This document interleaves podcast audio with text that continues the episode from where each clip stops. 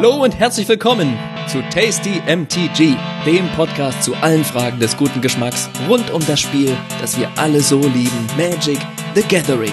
Mein Name ist Geis. Und ich bin Martin. Ein Gespenst geht um in der Welt. Das Gespenst der Einfallslosigkeit. In demselben Maße, in dem die Anzahl der Bands in Standard wächst, nimmt daher der Spielspaß ab. In dieser Folge nehmen wir uns daher die Produktionsmittel in die eigenen Hände. Unsere Möglichkeit zum Spiel hängt ab von unseren Mitteln und unseren Bedürfnissen. Beide werden durch unsere soziale Lage bestimmt, die wiederum selbst abhängt von der allgemeinen sozialen Organisation. Und mit diesen Worten des Hall of Famers Karl Marx rufen wir euch daher zu, Spielerinnen und Spieler, hört die Signale. Nehmt die Formate in die eigenen Hände. Willkommen zu unserem kleinen, humoristischen Mana-Fest. Verrammel die Türen, vernagel die Fenster. Keiner zwingt uns rauszugehen. Macht Platz auf den Tischen, holt raus eure Karten und lasst die Küche heute kalt, denn wir bestellen. Willkommen im Traum eines jeden 15-jährigen Stubenzockers. Willkommen im Lockdown mal wieder. Bis dieser Boardstar sich auflöst, heißt es kreativ zu sein. Und ich denke, dafür haben wir genau das Richtige parat. Oder Martin? Da kann ich nur sagen, Freundschaft. Los geht's.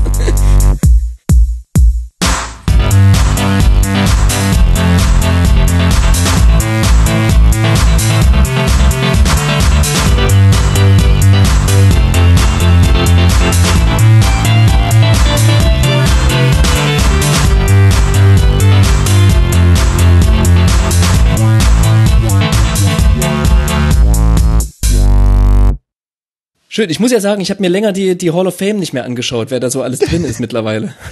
Ja, da ist viele, viele über jetzt über Arena reingekommen, über die Mythic-Regelung.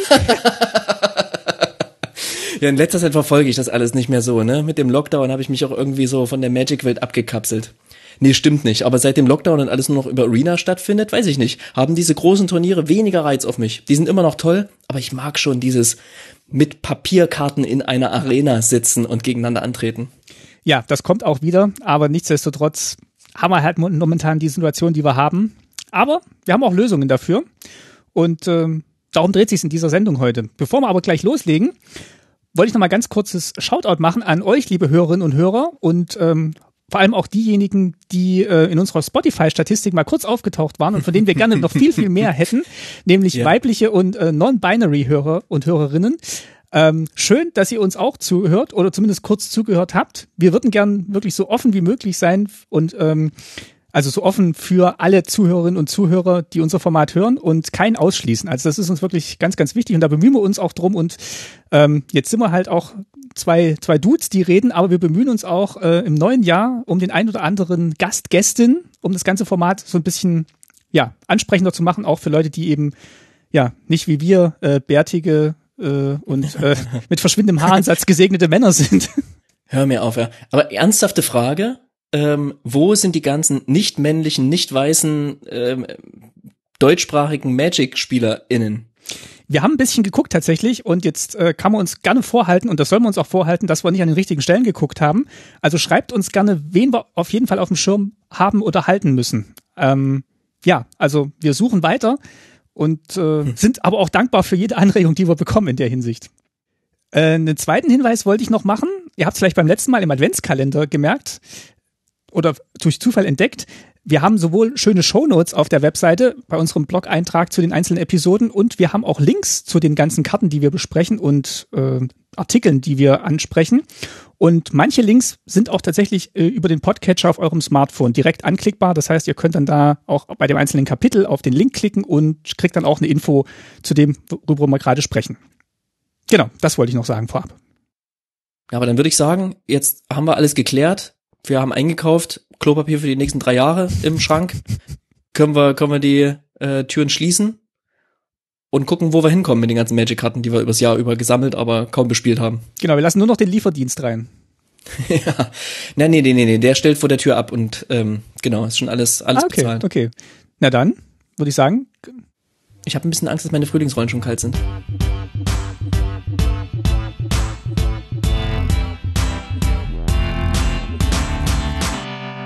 Ja, ähm, zur Vorspeise habe ich mir was rausgesucht, was wunderbar noch in die Jahreszeit passt, denn äh, wenn alles klappt, hört ihr das ja hier am äh, 25. Dezember.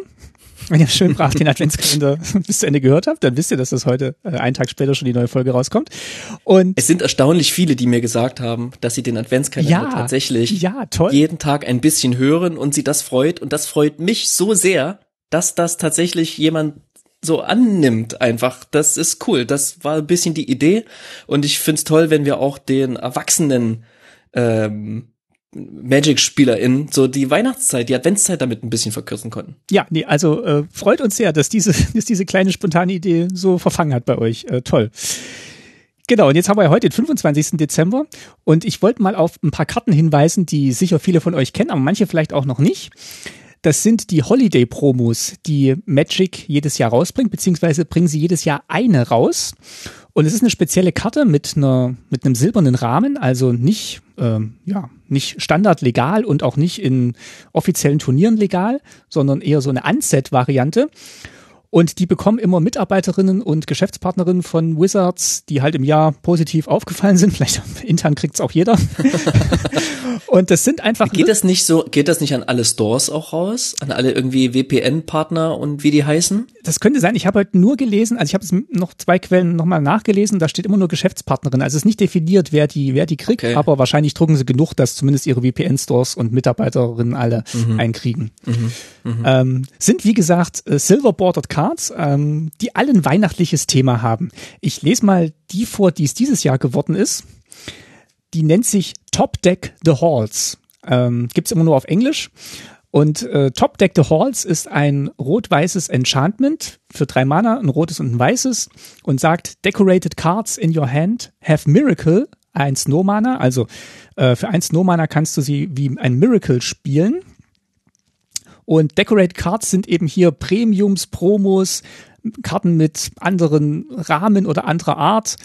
Und mhm. ähm, genau, und da, da spielen die halt so ein bisschen damit, dass das halt dieses Decorated und mhm. äh, dieses Bling, das dann so an Weihnachten noch so ein bisschen rausgekramt mhm. wird. Mhm. Das weihnachtliche Leuchten am Baum, das Leuchten, das Glitzern in den, in den Augen der Kinder. Genau, und wenn du zwölf oder mehr von diesen Decorated Permanents im Spiel hast, gewinnst du das Spiel.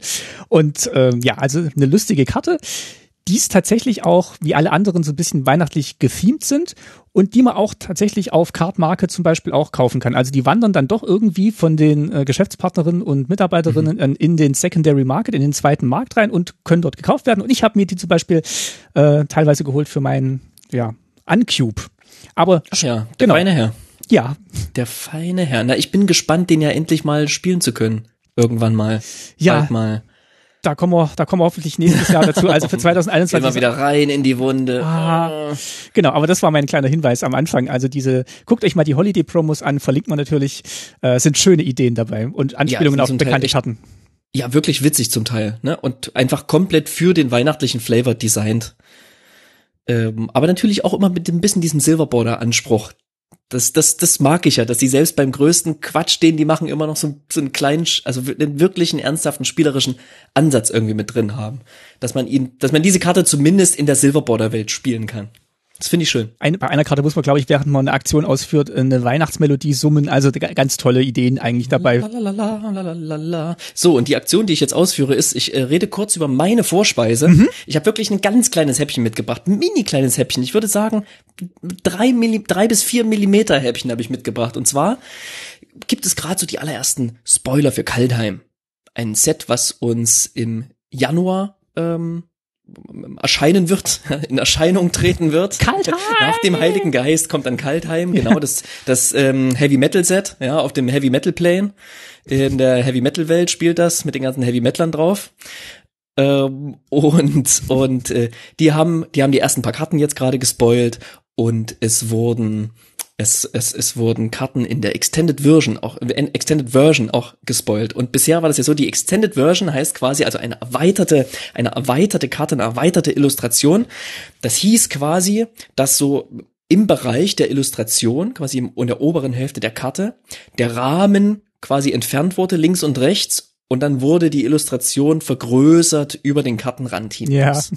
So, also man hat die gleiche Illustration gehabt wie, wie zuvor im Kartenrahmen, nur eben jetzt vergrößert und mit so einem komischen Farbverlauf oben und unten auf den zum schwarzen Rahmen hin, ja, der Karte. Und jetzt ist es eben so, weil die Magic-Welt sich irgendwie witzigerweise extrem darüber aufgeregt hat, immer wieder meint, es ist kein Extended Art, die ist die, diese, diese, die Illustration ist nicht erweitert, es ist die gleiche, die ist nur größer, es geht nur über den Rand hinaus. Und man wollte halt eben dieses Feeling, dieses Feeling haben, dieses Gefühl von diesen ähm, ähm, äh, Alternate-Karten, wo also jemand sich hinsetzt und mit dem Pinsel über die Illustration hinaus malt, sie erweitert und dann eben die Karte so aussieht, als wäre sie borderless, ja, als wäre sie einfach so nur Illustration mit ein bisschen Text drauf, so ungefähr. Und sie haben es gehört und was sie jetzt machen ist tatsächlich links und rechts der Illustration ist diese jetzt beschnitten auf der normalen Karte und auf der Extended Art Version. Da gibt's eben diese drei bis vier Millimeter mehr Illustration. Und es sieht tatsächlich ein bisschen witzig aus. Ich meine, was man da sieht ist, ach, da ist noch ein Hügel. Ist ja interessant. Ach, guck mal, die Steppe geht dort noch drei Millimeter weiter, ja. Aber genau, es ist ein bisschen absurd, aber auch ein bisschen schön, dass es den, den ganzen Magic-SpielerInnen so viel wert ist, ja, diese paar Millimeter. Aber das heißt, alle, die sich aufgeregt haben, äh, bislang, dass das Bild rausgezoomt wurde, können sich jetzt beschweren, dass sie nicht alles vom Bild sehen in der normalen Illustration. wahrscheinlich, wahrscheinlich genau das.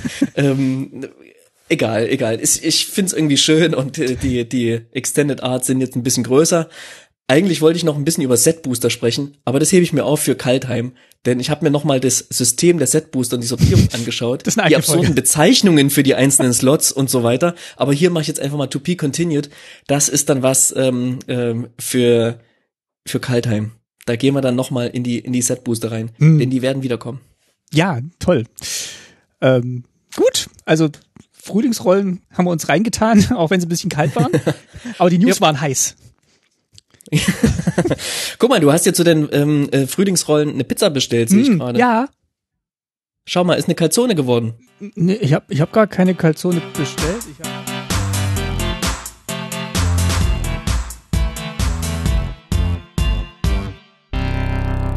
Der Titel sagt es schon, Spielvarianten Corona Lockdown Ausgabe. Ähm, wir möchten mit euch sprechen über, nachdem wir einige Folgen jetzt mit euch über Commander gesprochen haben, wollen wir mit euch und äh, für euch ein paar Spielvarianten vorstellen von Magic the Gathering, Casual-Varianten. Es gibt mehr als als nur Commander, auch wenn Commander das etablierteste Format ist.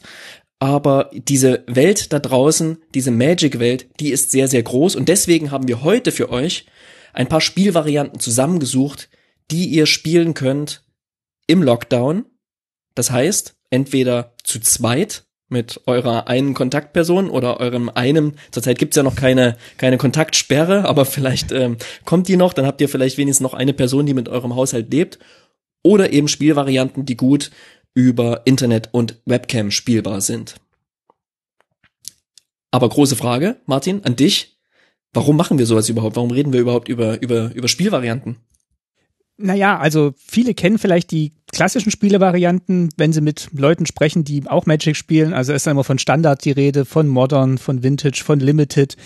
Das sind alles Formate, die von Wizards unterstützt werden, die von Wizards auch teilweise erfunden wurden und die eben sehr weit verbreitet sind, die ähm, in den Stores gespielt werden und die dann dadurch eben auch im Privaten gespielt werden oder sehr viel auch im Privaten ähm, ja weiterentwickelt werden, wenn man dann Decks baut, um halt damit dann eben in den Läden zu spielen oder auf Turnieren.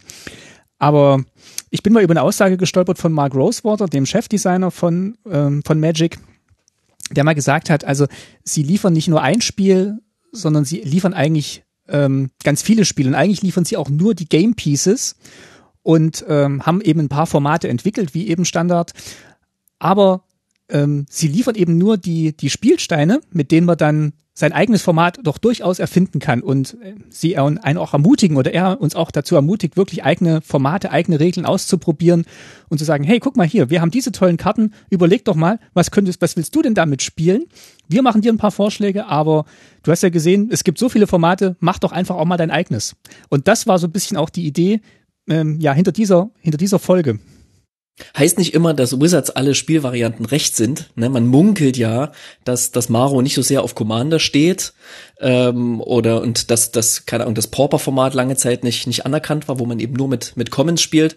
Aber ja, die die Fans sind sind äh, umtriebig, erfinderisch tatsächlich und haben viele viele coole Varianten entworfen zu zu, zu spielen. Und bei mir war es tatsächlich so, als ich angefangen hatte und eben noch nicht Commander gespielt habe hab, haben wir in der Playgroup sehr, sehr stark auch gesucht, haben rumprobiert, haben geschaut, okay, heute sind wir drei Spieler, heute sind wir zu zweit, ähm, boah, Mann, ich bin alleine, ich würde aber trotzdem gern irgendwie Magic zocken, was gibt's denn da für Möglichkeiten?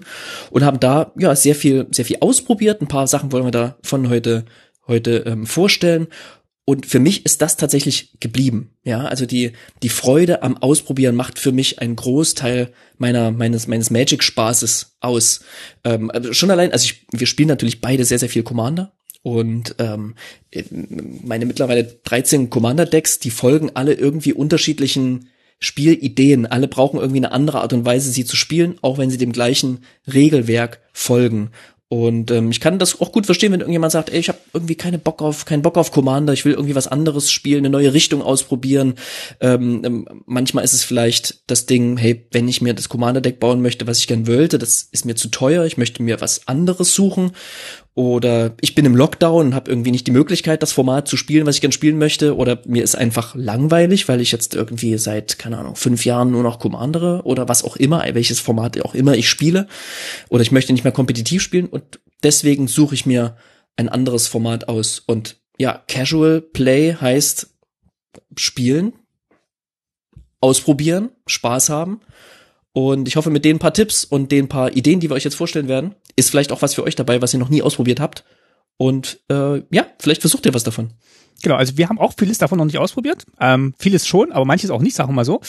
Ähm, und ihr werdet auch feststellen, das sind auch teilweise Formate, die von Wizards gekommen sind oder Spielvarianten, die von Wizards gekommen sind. Also wir haben uns jetzt nicht mhm. hingesetzt und 20 eigene Spielvarianten kreiert.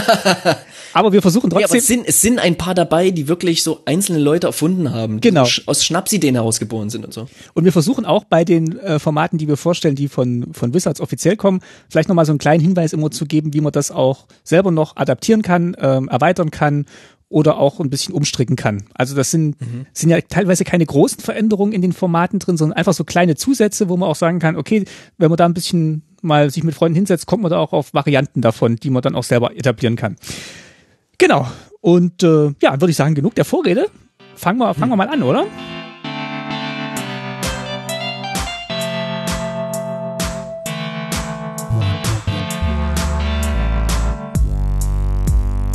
Los geht's, Martin. Stell mir doch mal was vor. Ich stell mal was vor, was dieses Jahr rausgekommen ist. Also wir gehen noch gar nicht so weit zurück. ähm, ist erst vor kurzem tatsächlich käuflich erwerblich äh, erhältlich gewesen. Käuflich erwerblich erhältlich. Ähm, und zwar und hoffentlich bald wieder. Und hoffentlich bald wieder. Genau, wir sprechen von Jumpstart. Eine neue Art, Magic zu spielen, hat Wizards gesagt und trifft auch zu. ähm, ja, was ist Jumpstart? Jumpstart sind ähm, halbfertige Decks in einem Booster. Äh, das Ganze funktioniert so, man hat quasi Booster, das sind aber jetzt nicht, ähm, wie man sonst kennt, äh, einzelne Karten, 15 Karten unterschiedlicher Rarität drin, sondern es sind immer 20 zusammengehörige Karten in einem Booster und das Ganze nennt sich Themenbooster. Ähm, es gibt Themenbooster, die nennen sich Cats zum Beispiel, also sind katzenartige Karten drin. Ist ein rein englisches Set, muss man glaube ich auch ja. dazu sagen, dass es nicht auf Deutsch rausgekommen ist, sondern Ge nur auf Genau. Englisch. Deswegen habe ich mit was Einfachem angefangen wie Cats oder, oder, oder Dogs. Dogs gibt's auch. es gibt aber auch so abstrakte Sachen Doktor. wie Doktor. Doktor gibt's. Doktor gibt's. Es gibt äh, Lightning. Also insgesamt gibt's 20 unterschiedliche Themen. Und ähm, nee, 46 Themen. Und die kann man dann auch schön zusammensetzen, finde genau. ich immer, ne? Wenn dann kann Phyrexian Doktor spielen zum Beispiel. Genau, weil der Trick ist nämlich, man macht nämlich zwei von diesen Boostern auf, hat dann drinnen nochmal in Zellophan verpackt ähm, eben diese einzelnen Halbsets, Booster und kombiniert dann immer zwei, entweder zufällig oder nach, äh, ja, nach Regeln, die man sich vorher selber gesetzt hat. Also macht zum mhm. Beispiel drei Booster auf, wählt dann eins aus und dann macht man nochmal drei Booster aus, wählt wieder eins aus und hat dann eben zwei 20 Karten ein äh, Booster, die man zusammenmischt und hat dann ein 40 Karten Deck. Länder sind da alle schon mit drin. Auch jeweils ein spezielles Land, das ja sich an dem Thema orientiert, das das Halbdeck mhm. hatte. Also gibt es ein Katzenland oder äh, ein Hundeland dann eben. Ja, und dann hat oder man einen phyrexianischen Sumpf in phyrexianisch beschrieben eine der teuersten Karten aus dem Set, ein Sumpf ja, Basic. Und leider ist immer nur eine drin. Also da hätte ich mir eigentlich gewünscht, dass dann wirklich alle Basics dann in dieser speziellen Art sind. Aber gut, ist zumindest eine drin.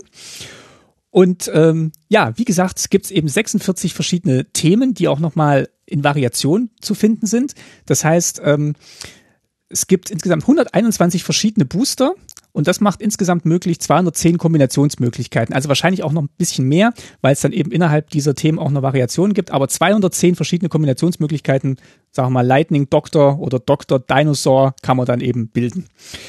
Der Goblin Doktor. Ja. Ähm, Der Rainbow Goblin. Und es ist, und viele haben jetzt natürlich auch gesagt, wo dieses Set rausgekommen ist, das orientiert sich natürlich an einem anderen Spiel, was hm, ja vor ein bisschen längerer Zeit schon erschienen ist, und zwar ein Spiel von Richard Garfield, dem Erfinder von Magic. Der hat nämlich Keyforge äh, rausgebracht, was eben genau mit dieser Idee ähm, spielt. Bei ihm ist es noch ein Schritt weiter. Er nennt es Unique Deck. Also jedes Deck kommt quasi fertig in einem ja, Booster oder in einer Papphülle bei Keyforge. Und das gibt's nur einmal. Das sind zwar immer die gleichen die gleichen Karten, die halt der gleiche Kartenpool, ne? der gleiche ja, Kartenpool, genau. aber immer unterschiedlich zusammengesetzt und auch unterschiedlich stark. Und ähm, da wird halt die Rarität quasi auch so ein bisschen ähm, über die über die Zusammensetzung der Karten geregelt. Und die Idee war einfach, ein Set zu haben, was man sofort losspielen kann, wo man vielleicht auch so ein bisschen diesen ja Limited-Charakter hat, weil man hat dann eben dieses 40-Karten-Deck, ähm, wo jede Karte nur einmal oder vielleicht auch zweimal, aber nicht mehr mehr oft drin ist und eben durch diese Kombinationsmöglichkeiten schnell ein Deck entsteht, dass man sofort gegen jemand anders spielen kann, ohne halt diesen Deckbauaspekt zu haben. Und äh, ja, die Idee fanden wir beide schon, wo wir es gelesen haben, ganz toll und äh, haben lange gewartet, bis wir es dann nochmal endlich in den Händen halten konnten. Ich habe jetzt mhm. letzte Woche meine ersten zwei Booster mal aufgemacht, habe aber viel auf Arena schon damit gespielt. Also mein Deck auf Arena war ähm, Basri Above the Clouds. ähm, und das habe ich mhm. sehr gerne und sehr lang gespielt diesen Sommer. Hm. Ja, lass uns mal ähm, endlich mal gegeneinander antreten. Also ich hab's ja auch. Ich habe eine Box, durfte die auch schon öffnen und habe jetzt, glaube ich, dreimal so ge gespielt in, in unterschiedlichsten Konstellationen. Und ich muss sagen, es funktioniert. Es funktioniert halt einfach. Das, was es machen soll, macht es. Man hat ein bisschen Spaß beim Öffnen, weil man kann durchaus auch Value ziehen, ne? So. Ähm, man, man muss nichts vorbereiten, wirklich gar nichts. Ich hat, hatte einen Kumpel zu Besuch. Wir hatten quasi null Zeit, ähm, schnell die Booster hingeschmissen, weil der schon ewig nicht gespielt hatte, aufgerissen, zusammengemischt, losgespielt und wir hatten ein richtiges Spielerlebnis. Es ist einfach richtiges Magic und das, es fühlt sich genauso an. Und es macht total, macht totale Freude. Und was ich besonders toll finde, ist halt der Wiederspielwert ist hier sehr, sehr groß. Also du kannst dann danach die Decks äh, oder die Halbdecks wieder einfach zusammennehmen, äh, nehmen, tust die, mhm. tust die gesondert weg und wann immer du jemanden zu Gast hast, der mal Magic spielen will, nimmst du einfach deine, wenn du deine Box aufgemacht hast, deine, wie viel sind drin? 36, um die 30, 24, irgendwie so, legst du vor ihm hin, mhm. sagst du hier, nimm dir zwei, ich nehme mir zwei andere, wir mischen zusammen und spielen ja. gegeneinander. Also so Jumpstart Cube. Genau, ist wie so ein wie so ein Brettspiel Cube äh, für Magic und äh, eigentlich eine tolle Idee für auch so ein ja Wiederspielwert. Äh, im ich würde gerne eine Karte aus dem Set vorstellen. Genau, ich wollte noch kurz davor sagen, es sind äh, Ach so, ja, sorry. Es sind 500 Reprints im Set und 37 neue Wahnsinn. Karten. Ähm, und die 37 neue Karten sind natürlich immer die Karten, auf die man zuerst guckt. Und äh, genau, wir haben uns jetzt beide mal eine Karte rausgesucht. Ich weiß nicht, ob deine eine von den 37 neuen ist. Ähm, genau, aber erzähl mal, welche du jetzt besonders toll fandest aus Jumpstart. Das ist Ineas the Gale Force. Der kostet drei und zwei blau, ist eine 4-4 legendäre Kreatur, ein Djinn, der fliegt und hat eine aktivierte Fähigkeit für zwei und ein Hybrid-Mana, blau-weiß, also kann also als blau-weißer Commander eingesetzt werden, bekommen angreifende, fliegende Kreaturen plus eins plus eins bis zum Ende des Zuges. Und äh, immer wenn äh, drei oder mehr Kreaturen, die ich kontrolliere, angreifen, die fliegen, dann, und das muss ich jetzt mal kurz auf Englisch vorlesen, each player gains control of a non-land permanent of your choice controlled by the player to their right. Also, du bestimmst von jedem Spieler eine Karte und alle, Sp alle, jeder Spieler gibt dann diese Karte zu seinem linken Nachbarn weiter. Und das wandert ein bisschen rum. Und warum ich die ausgewählt habe, ist ein ganz, ganz tolles Decktag. Das werden wir verlinken in den Show Notes von dem Channel äh, One More Mana. Eins der witzigsten Decktags äh, und eins der absurdesten äh, Decks, die ich je gesehen habe. Denn das ganze Ziel dieses Decks ist, möglichst viel Unruhe am Tisch zu stiften. Das ist ein Commander-Deck, was die, was die damit entworfen haben. Und die folgen sehr, sehr geradlinig dieser Idee, dass die Karten über den Tisch fliegen aber auch so, dass man sich einen gewissen spielerischen Vorteil davon verschafft, um das Spiel dann letztlich auch gewinnen zu können. Äh, wir verlinken das, zieht euch das rein und allein deswegen ist es eine meiner Highlight-Karten, die neu in diesem Set erschienen sind. Hast du auch eine, Martin? Ich wollte nur ganz kurz sagen, die ist jetzt, ja, hab ich, äh, kommt gleich. D das ist jetzt natürlich eine Karte, die ist jetzt nicht so Lockdown geeignet. Ähm, da muss man jetzt, da muss man jetzt schon ein bisschen fair ja. sein. Aber da, jetzt komme ich mit mein, jetzt komme ich mit meiner Idee von äh, PDF Commander noch mal ganz kurz um die Ecke. Geist, wir haben schon mal ganz kurz drüber gesprochen. das stimmt. Das ist auch eine gute Spielvariante. PDF Commander. Wenn ihr Decks habt, die äh, darauf auslegen, ausgelegt sind, dass ihr Karten weitergebt oder dass ähm, Karten um den Tisch wandern, dann macht's doch so, schickt einfach vorab ähm, eure Playgroup ein PDF äh, mit ähm, ja, Proxys von euren Karten, die ihr spielt. Die können die sich dann ausschneiden und es macht es dann ein bisschen einfacher, dass sie dann quasi euer Deck nochmal als, als äh, ausgedruckten Kartenstapel daneben haben und dann einfach die Karten dann so ins Bild halten können. Ähm, das macht es dann wirklich einfacher, als jetzt äh, immer zu erklären, was die Karte macht. Man muss es, glaube ich, kurz erklären. In der letzten Folge habe ich ja schon erwähnt, dass eine meiner Lieblingskarten aus äh, Commander Legends der Blim ist, wo man eben Permanence von sich an andere Spieler verteilen kann. Und zu Martin sagte ich eben, dass ich noch eine Weile Zeit habe, diesen Commander zu bauen, weil wir ihn eh erst nach dem Lockdown spielen können. Und dann meinte er, nö, schick doch eben, macht es doch eben so, wie er es gerade beschrieben hat. Ähm, und dann dachte ich, stimmt. Und jetzt habe ich große Lust, den möglichst schnell zu bauen, um das auszuprobieren. Denn wenn der Lockdown nicht mehr da ist, wird es sehr seltsam. Aber auch da ist natürlich ein super Service, wenn du sagen kannst, hier, nimm mal diesen Stapel von, von zugeschnittenen Karten, du wirst sie brauchen. Also äh, Inias ähm, illustriert von Livia Prima, wollte ich noch sagen. Okay, schön. Und Martin, du hast eine Karte auch. Du hast auch eine Karte rausgesucht, oder? Ich habe auch eine Karte rausgesucht und meine Karte ist Branching Evolution. Äh, ist ein Enchantment und sagt, immer wenn ein plus eins plus eins Counter auf eine Kreatur gelegt werden würde, von mir, äh, dann lege ich doppelt so viele drauf. Und da bin ich natürlich sofort mhm. hellhörig geworden, weil das mhm. klingt so nach Doubling Season, das klingt nach mhm. Parallel Lives, das klingt äh, ja nach Sachen verdoppeln. Und ähm, ja, ist auch entsprechend schon wieder bei 12,15 Euro steht hier. Also diese Karten sind immer sehr, sehr begehrt, aber natürlich für mich, äh, für mein Pion Toolfeed Deck sehr, sehr erstrebenswert und auch eine tolle Illustration hier von Tomasz Jedruszek. ähm, ja, ähm, eine sehr idyllische Landschaft, wo ja, die. Zähl ruhig auf, was da für Tiere sind. Ich finde, das sollte man mal erwähnen. Ein zweiköpfiger Vogel, ein zweischwänziger Panther, eine zweiköpfige Schlange, ein vierohriger ein, Hasen. ja.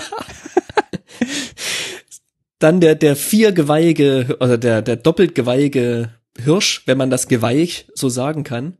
Dann sieht man noch so klein. Ich glaube, das sind zweischwänzige, ähm, sag schon äh, äh, Eichhörnchen und vierbeinige Flamingos. die, die können dann auch gut auf zwei Beinen dann stehen, endlich mal. Oh, die Flamingos. Und ähm, ähm, Flavortext ist, äh, ich übersetze mal, ist es Wasser? Sind es die Sterne? Was immer es ist, irgendwas Unglaubliches passiert hier, sagt Eris, Zoologe, in seinem äh, Tagebucheintrag. Und ich würde mich nicht wundern, wenn Eris, der Zoologe, äh, bald mal eine eigene legendäre Kreatur bekommt, wie äh, Gormul Drak, der äh, Amphibienjäger. Mhm. Ach, meinst du so eine Doubling-Season auf einer Kreatur? Nee, aber dass man einfach diesen Eris nochmal sieht, hm. äh, als Zoologe, wie er da äh, völlig äh, konfus durch diese wilde Landschaft äh, stolpert. Mhm, mh. Genau, also das war meine Karte okay. aus äh, Jumpstart. Und äh, Jumpstart war unsere erste Spielidee für euch.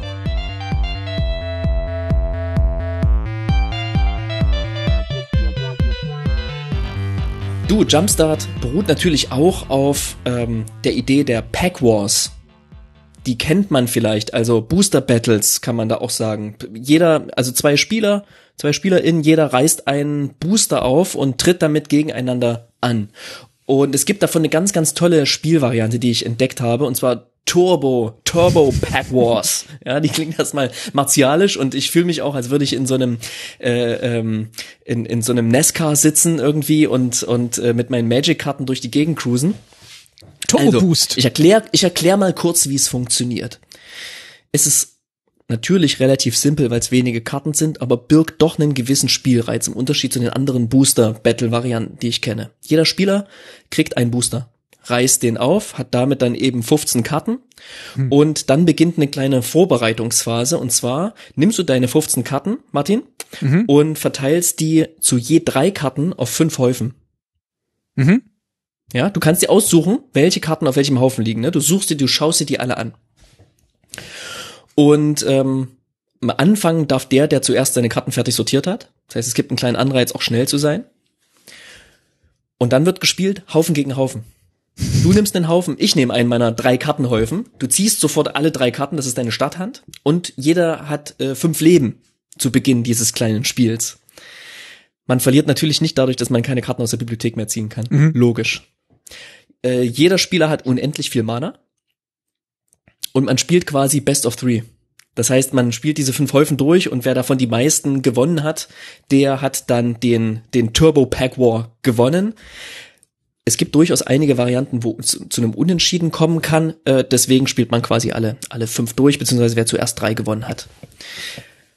Ja, und das ergibt natürlich ganz, ganz eigene mh, ganz eigene äh, äh, Strategien, Synergien, Karten. Wenn du halt so eine Lava-Axt auf der Hand hast, die einem Spieler mal fünf Schaden zufügt, dann heißt das heißt, dann heißt das halt für dich ein automatischer ähm, äh, Spielgewinn.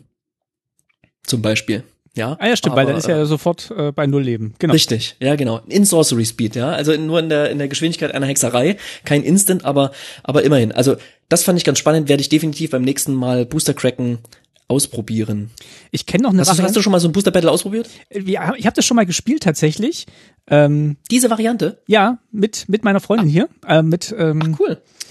mit Zendika Boostern. Da ist es ein bisschen schwierig mit den Double Faced Cards. Muss man vielleicht mit Sleeves arbeiten. Und äh, wir haben eine Variante gespielt, wo es tatsächlich, wo wir es tatsächlich so gemacht haben, dass jeder dann quasi den ähm, Haufen des anderen bestimmt, mit dem er jetzt spielen muss. Und dann in den folgenden Runden der Verlierer dann immer zuerst wählt. Also ich Waren die Häufen offen? nee, also ich wähle quasi dein und du wählst meinen, dass man noch so ein Zufallsprinzip mit drin hat. Hm, okay. Aber ist das nicht ein bisschen egal, wenn eh alle Karten verdeckt sind? Äh, ja, aber du könntest ja zum Beispiel sagen, okay, ich starte auf jeden Fall mit meinem ähm, stärksten oder so und so ist es vielleicht ein bisschen ausgeglichener. Mhm, okay. Ja, klar, warum Also nicht? war auf jeden Fall, war auf jeden Fall lustig, kommt dann auch manchmal zu so Situationen, wo man denkt, gut, äh, ziehe drei Karten, habe ich dann, oder äh, ja, gibt halt ein paar tote Karten, logisch, ne? Also die ganzen Karten, die dich andere Karten ziehen lassen, aber, die sind halt Quatsch. aber viel Spaß aus einem Booster, das stimmt. Nee, also habe ich schon mal probiert und ähm, auch ähm, kann ich, kann ich äh, empfehlen. Ja, wunderbar. Schnelles Spiel, kurze Erklärung. Auf jeden Fall mal ausprobieren beim nächsten Mal.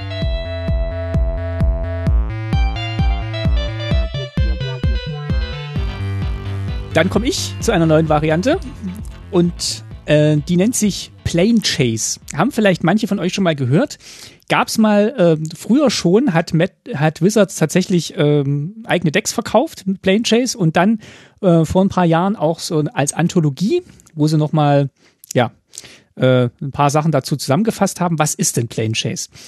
Ähm, Ihr wisst ja vielleicht, ihr seid ja Planeswalker in der Welt von Magic. Das heißt, ihr wandelt zwischen den Planes und äh, in jedem Set besuchen wir eine andere Plane und es gibt auch ganz viele Planes, die wir noch nicht besucht haben. Und äh, Plane Chase spielt jetzt so ein bisschen dieser Idee, dass wir eben während eines Spiels durch verschiedene Welten reisen. Und diese Welten werden symbolisiert durch große Magic-Karten. Ihr kennt vielleicht die äh, ja, Commander-Riesenkarten, die in jedem Commander-Deck mit dabei sind, die man dann in die Ecke legt, weil man sie nicht spielen kann. Äh, die gleiche Größe haben eben auch diese Planes, die eben in diesen Plane Chase-Decks oder Produkten mitkommen. Und da sind eben Welten drauf abgebildet oder Orte auf Welten. Und äh, diese Plane Chase ist jetzt eine Multiplayer-Variante, also eine Mehrspieler-Variante für drei bis sechs Spieler, in der jeder gegen jeden spielt. Und in der ursprünglichen Version ist es so, dass man eben ein ja, Constructed Magic Deck hat, also in der Regel mit 60 Karten, aber wir kommen später auch noch dazu, das geht auch mit anderen Formaten, wo man halt ein Constructed Deck spielt. Also Commander sei jetzt hier schon mal äh, vorweggenommen, geht natürlich genauso. Und dann hat jeder Spieler noch ein Weltendeck mit mindestens zehn Weltenkarten. Und diese Weltenkarten, die werden eben auch wie normales Deck gemischt und die liegen dann quasi äh, ja, neben deinem normalen Deck. Und äh, ich mache mal ein Beispiel für so eine Welt, was das sein könnte. Und ähm, zwar gibt es zum Beispiel die Welt Academy at Tolaria West. Also es ist quasi ja, Tolaria, die bekannte äh, Zauberschule auf Dominaria. Das Plane ist dann eben auch Dominaria. Und die Academy of Tolaria West macht, at the beginning of your end step, if you have no cards in hand, draw seven cards. Das ist schon mal toll. Mhm, und ja. hat noch, hat noch einen zweiten Modus, da steht, whenever you roll Chaos, discard your hand. Das ist nicht so toll. Und äh, du fragst dich sicher, was ist denn, äh, was ist denn Chaos und wie würfel ich denn Chaos? Hey, Martin, wie würfel ich denn Chaos? Frage ich mich gerade. Gut, dass du fragst. Weil irgendwie müssen diese Weltenkarten ja auch ins Spiel kommen. Und ähm, das passiert über diesen Weltenwürfel, der da auch mit dabei ist. Das ist einfach ein sechsseitiger Würfel, der hat auf vier Seiten nix. Auf einer Seite hat er das Planeswalker-Symbol und auf der anderen Seite hat er das Chaos-Symbol. Und ähm, ich kann quasi immer in meinem Zug, wenn ich eine Hexerei spielen könnte, kann ich mich entscheiden, den Weltenwürfel zu würfeln. Ähm, das kann ich so oft machen im Zug, wie ich will. Beim ersten Mal bezahle ich kein Mana und bei jedem folgenden Wurf ähm, zahle ich ein Mana, ein beliebiges, und beim zweiten dann zwei und so weiter. Aber ich kann so oft würfeln, wie ich Mana habe oder eben möchte. Und wenn ich jetzt eben nichts würfel, dann passiert auch nichts. Und äh, wenn ich den äh, Plus Planeswalker-Symbol würfle, dann kann ich eine Weltenkarte von meinem Weltendeck aufdecken und dann tritt eben dieser Effekt in, äh, in Erscheinung. Meistens ist es so ein mhm. Enchantment-Effekt, also wirklich so ein World-Enchantment, wie es es früher gab. Und es betrifft dann eben alle Spieler. Und von den Regeln ist es dann so, dass auch wenn ich meinen Zug abgebe, die, äh, die Kontrolle über die Welt an den nächsten Spieler weitergeht. Also in seinem Endstep würde er dann sieben Karten ziehen. Er kann sich aber genauso gut entscheiden, auch zu würfeln. Und wenn er eine Welt aufdeckt, dann deckt er von seinem Stapel eine auf und dann gilt diese diese Welt. Und bei Chaos passiert dann eben der zweite Effekt auf der Karte, der ist meistens nicht ganz so gut. Äh, hier muss man eben seine Hand diskarden. genau. Und ähm, ja, so reist man dann eben durch die Welten. Ähm, das sind, wie gesagt, Effekte, die mal gut, mal weniger gut sind, je nachdem, wie man vielleicht auch sein Deck gebaut hat. Deswegen kann man sich auch diese zehn Weltenkarten dann eben so, so zusammenstellen, wie es für einen selber passt. Mhm. Und ähm, ja, das ist eigentlich eine, eine ganz tolle Variante. Ich habe das mal gespielt mit einem Freund. Wir haben das äh, mit, glaube ich, mit Commander Decks gespielt. Dann auch in der Variante, wo man dann eben, wo nicht jeder eben seine zehn äh, Weltenkarten hatte, sondern wir hatten ein Deck quasi in der Mitte. Da waren alle Welten drauf und dann haben wir immer von oben rumgedreht, äh, wenn die, wenn die Welt gewechselt wurde. Das heißt, niemand konnte sich so richtig drauf einstellen mit seinem Deck, aber dieses Zufall, dieser Zufallseffekt war eben auch, war auch ganz toll. Weiß nicht, hast du schon mal gespielt, Plane Chase? Ja, ja, ja. Wir haben das aber sozusagen nicht nach den Regeln hier gespielt, sondern wir haben tatsächlich nach einer bisschen selbst erfundenen Regel gespielt, die sich eigentlich tatsächlich auch ganz gut eignet, um sie übers Netz zu spielen, übers, übers Internet. Ähm, und zwar haben wir nur mit einem Deck quasi gespielt, aber wir hatten die Karten nicht.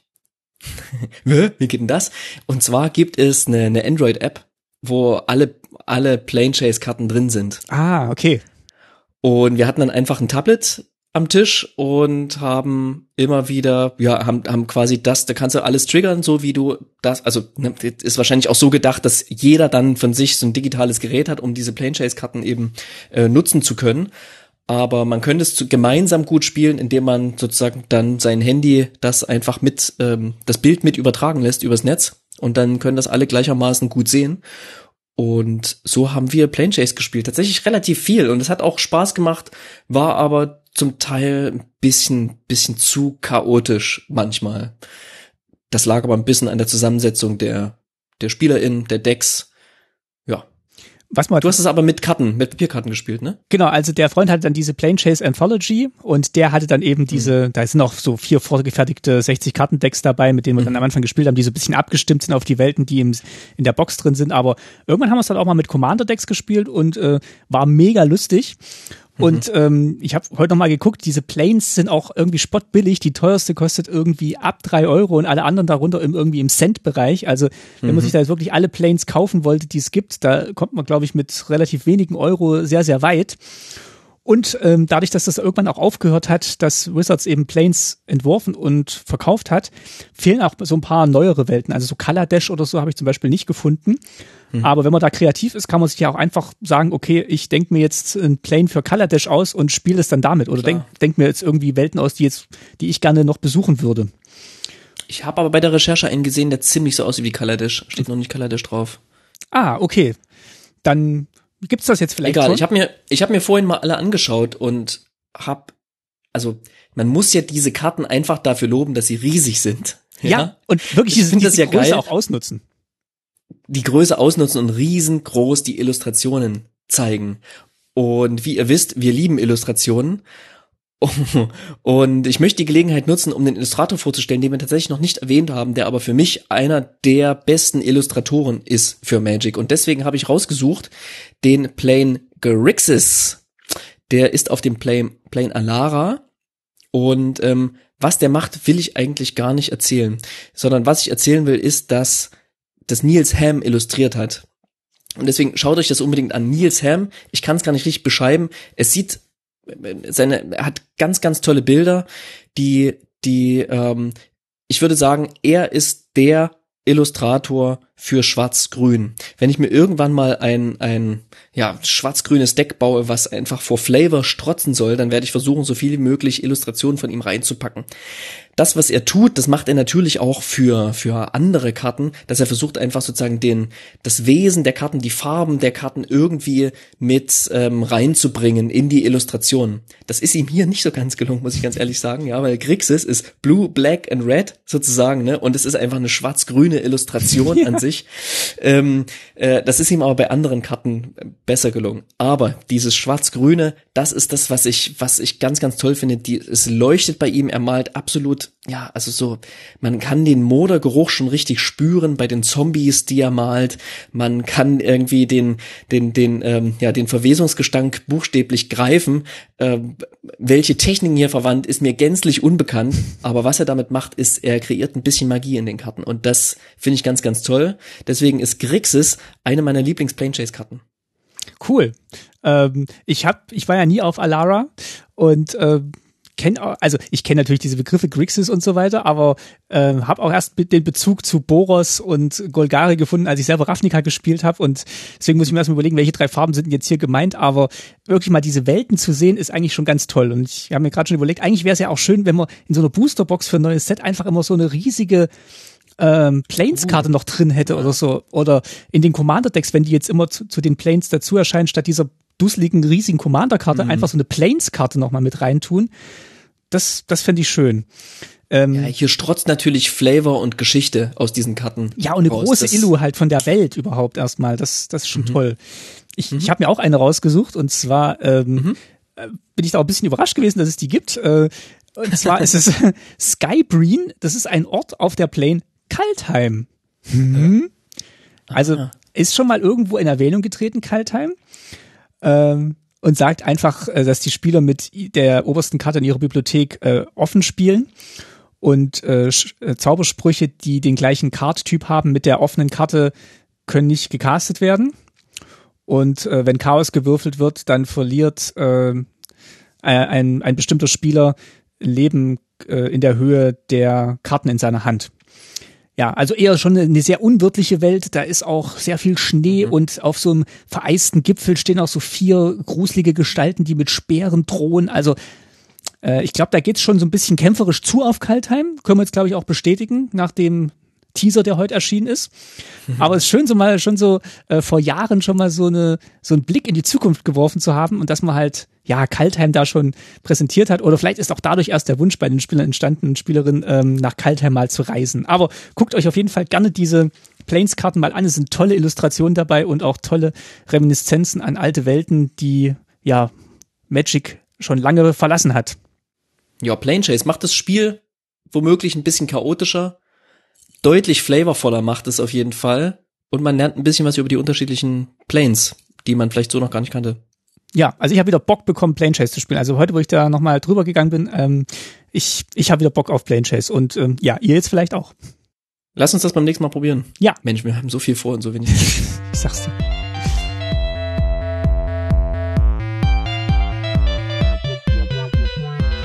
So, du bist dran.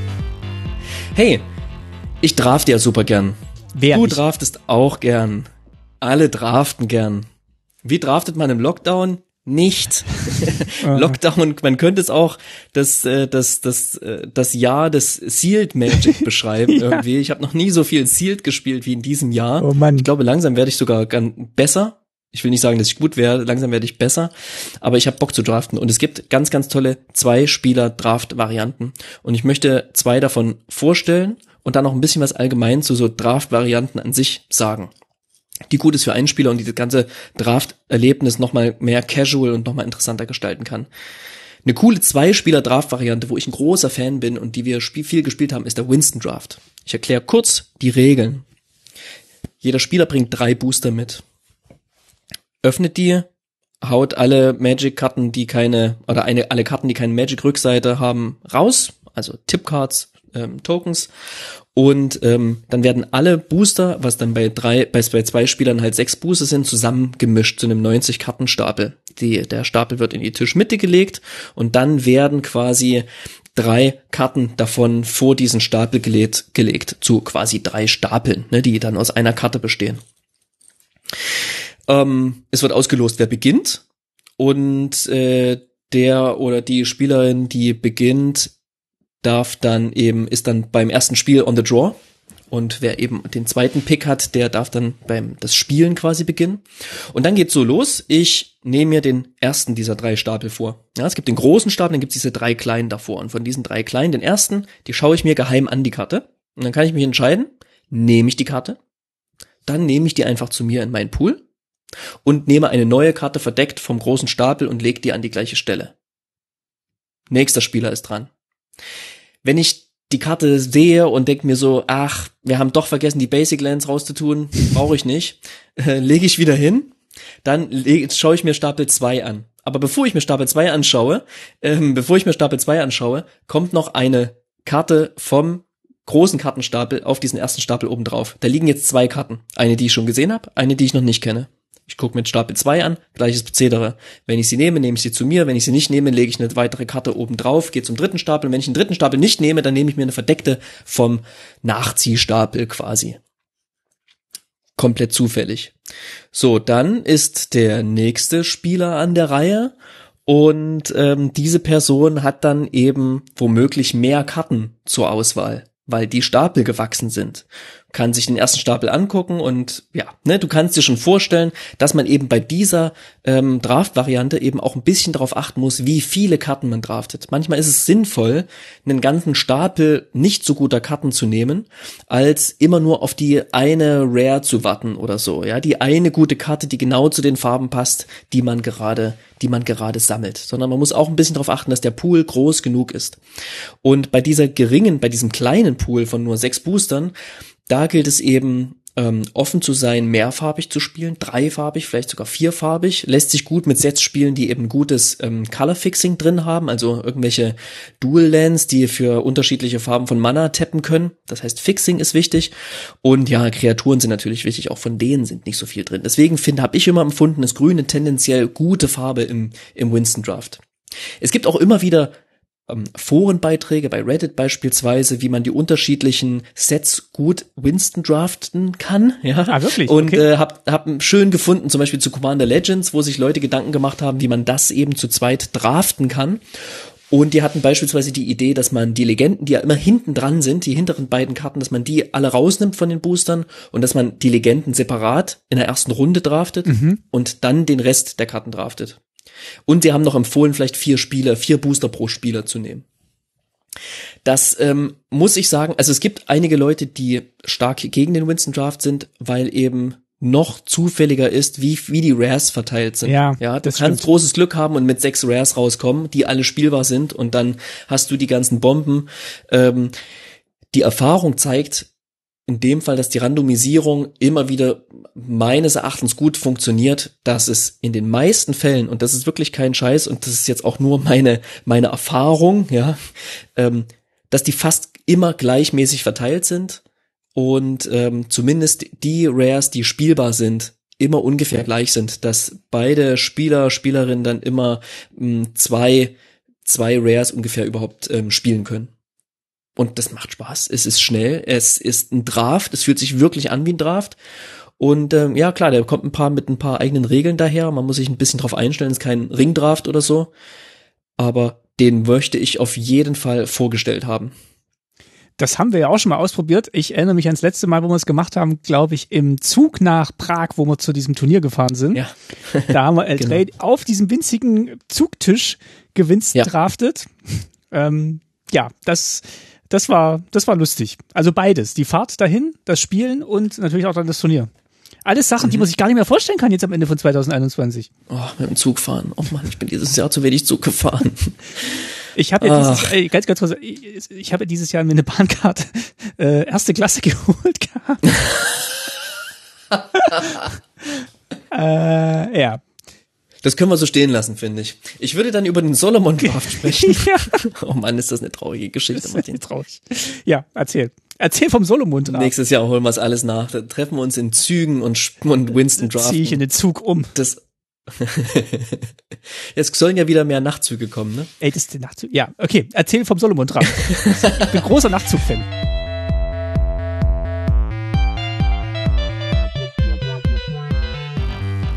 Solomon Draft ist auch eine Zwei-Spieler-Draft-Variante. Wieder bringt jeder ein paar Booster mit, wieder werden alle Booster zusammengemischt zu einem großen Stapel. Aber hier ist es so, ist, der ist ein bisschen anspruchsvoller.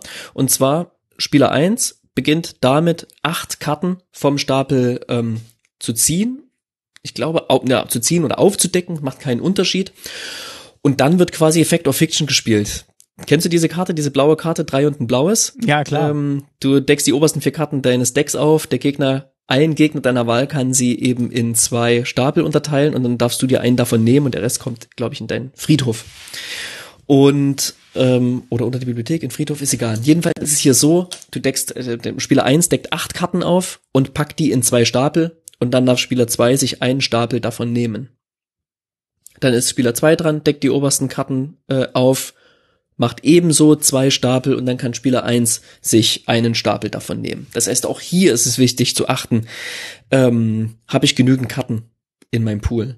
Welche Farben drafte ich? Welche Anreize kann ich geben, damit mein, mein äh, Gegner sich bestimmte, bestimmten, bestimmten Stapel nimmt oder eben nicht nimmt? Das ist sehr spannend, aber auch, wie ich finde, höchst anspruchsvoll, denn wir haben hier keine verdeckten Informationen. Alle Informationen sind offen, alle Karten sind offen. Ich sehe alle Karten, mein Gegner sieht alle Karten, kann meine Entscheidung nachvollziehen und, und das macht es schon recht komplex. Aber ja, wer hat gesagt, dass Casual-Spiel nicht auch komplex sein darf? Solomon Draft. Cool. Ähm, das habe ich tatsächlich, glaube ich, noch nicht ausprobiert.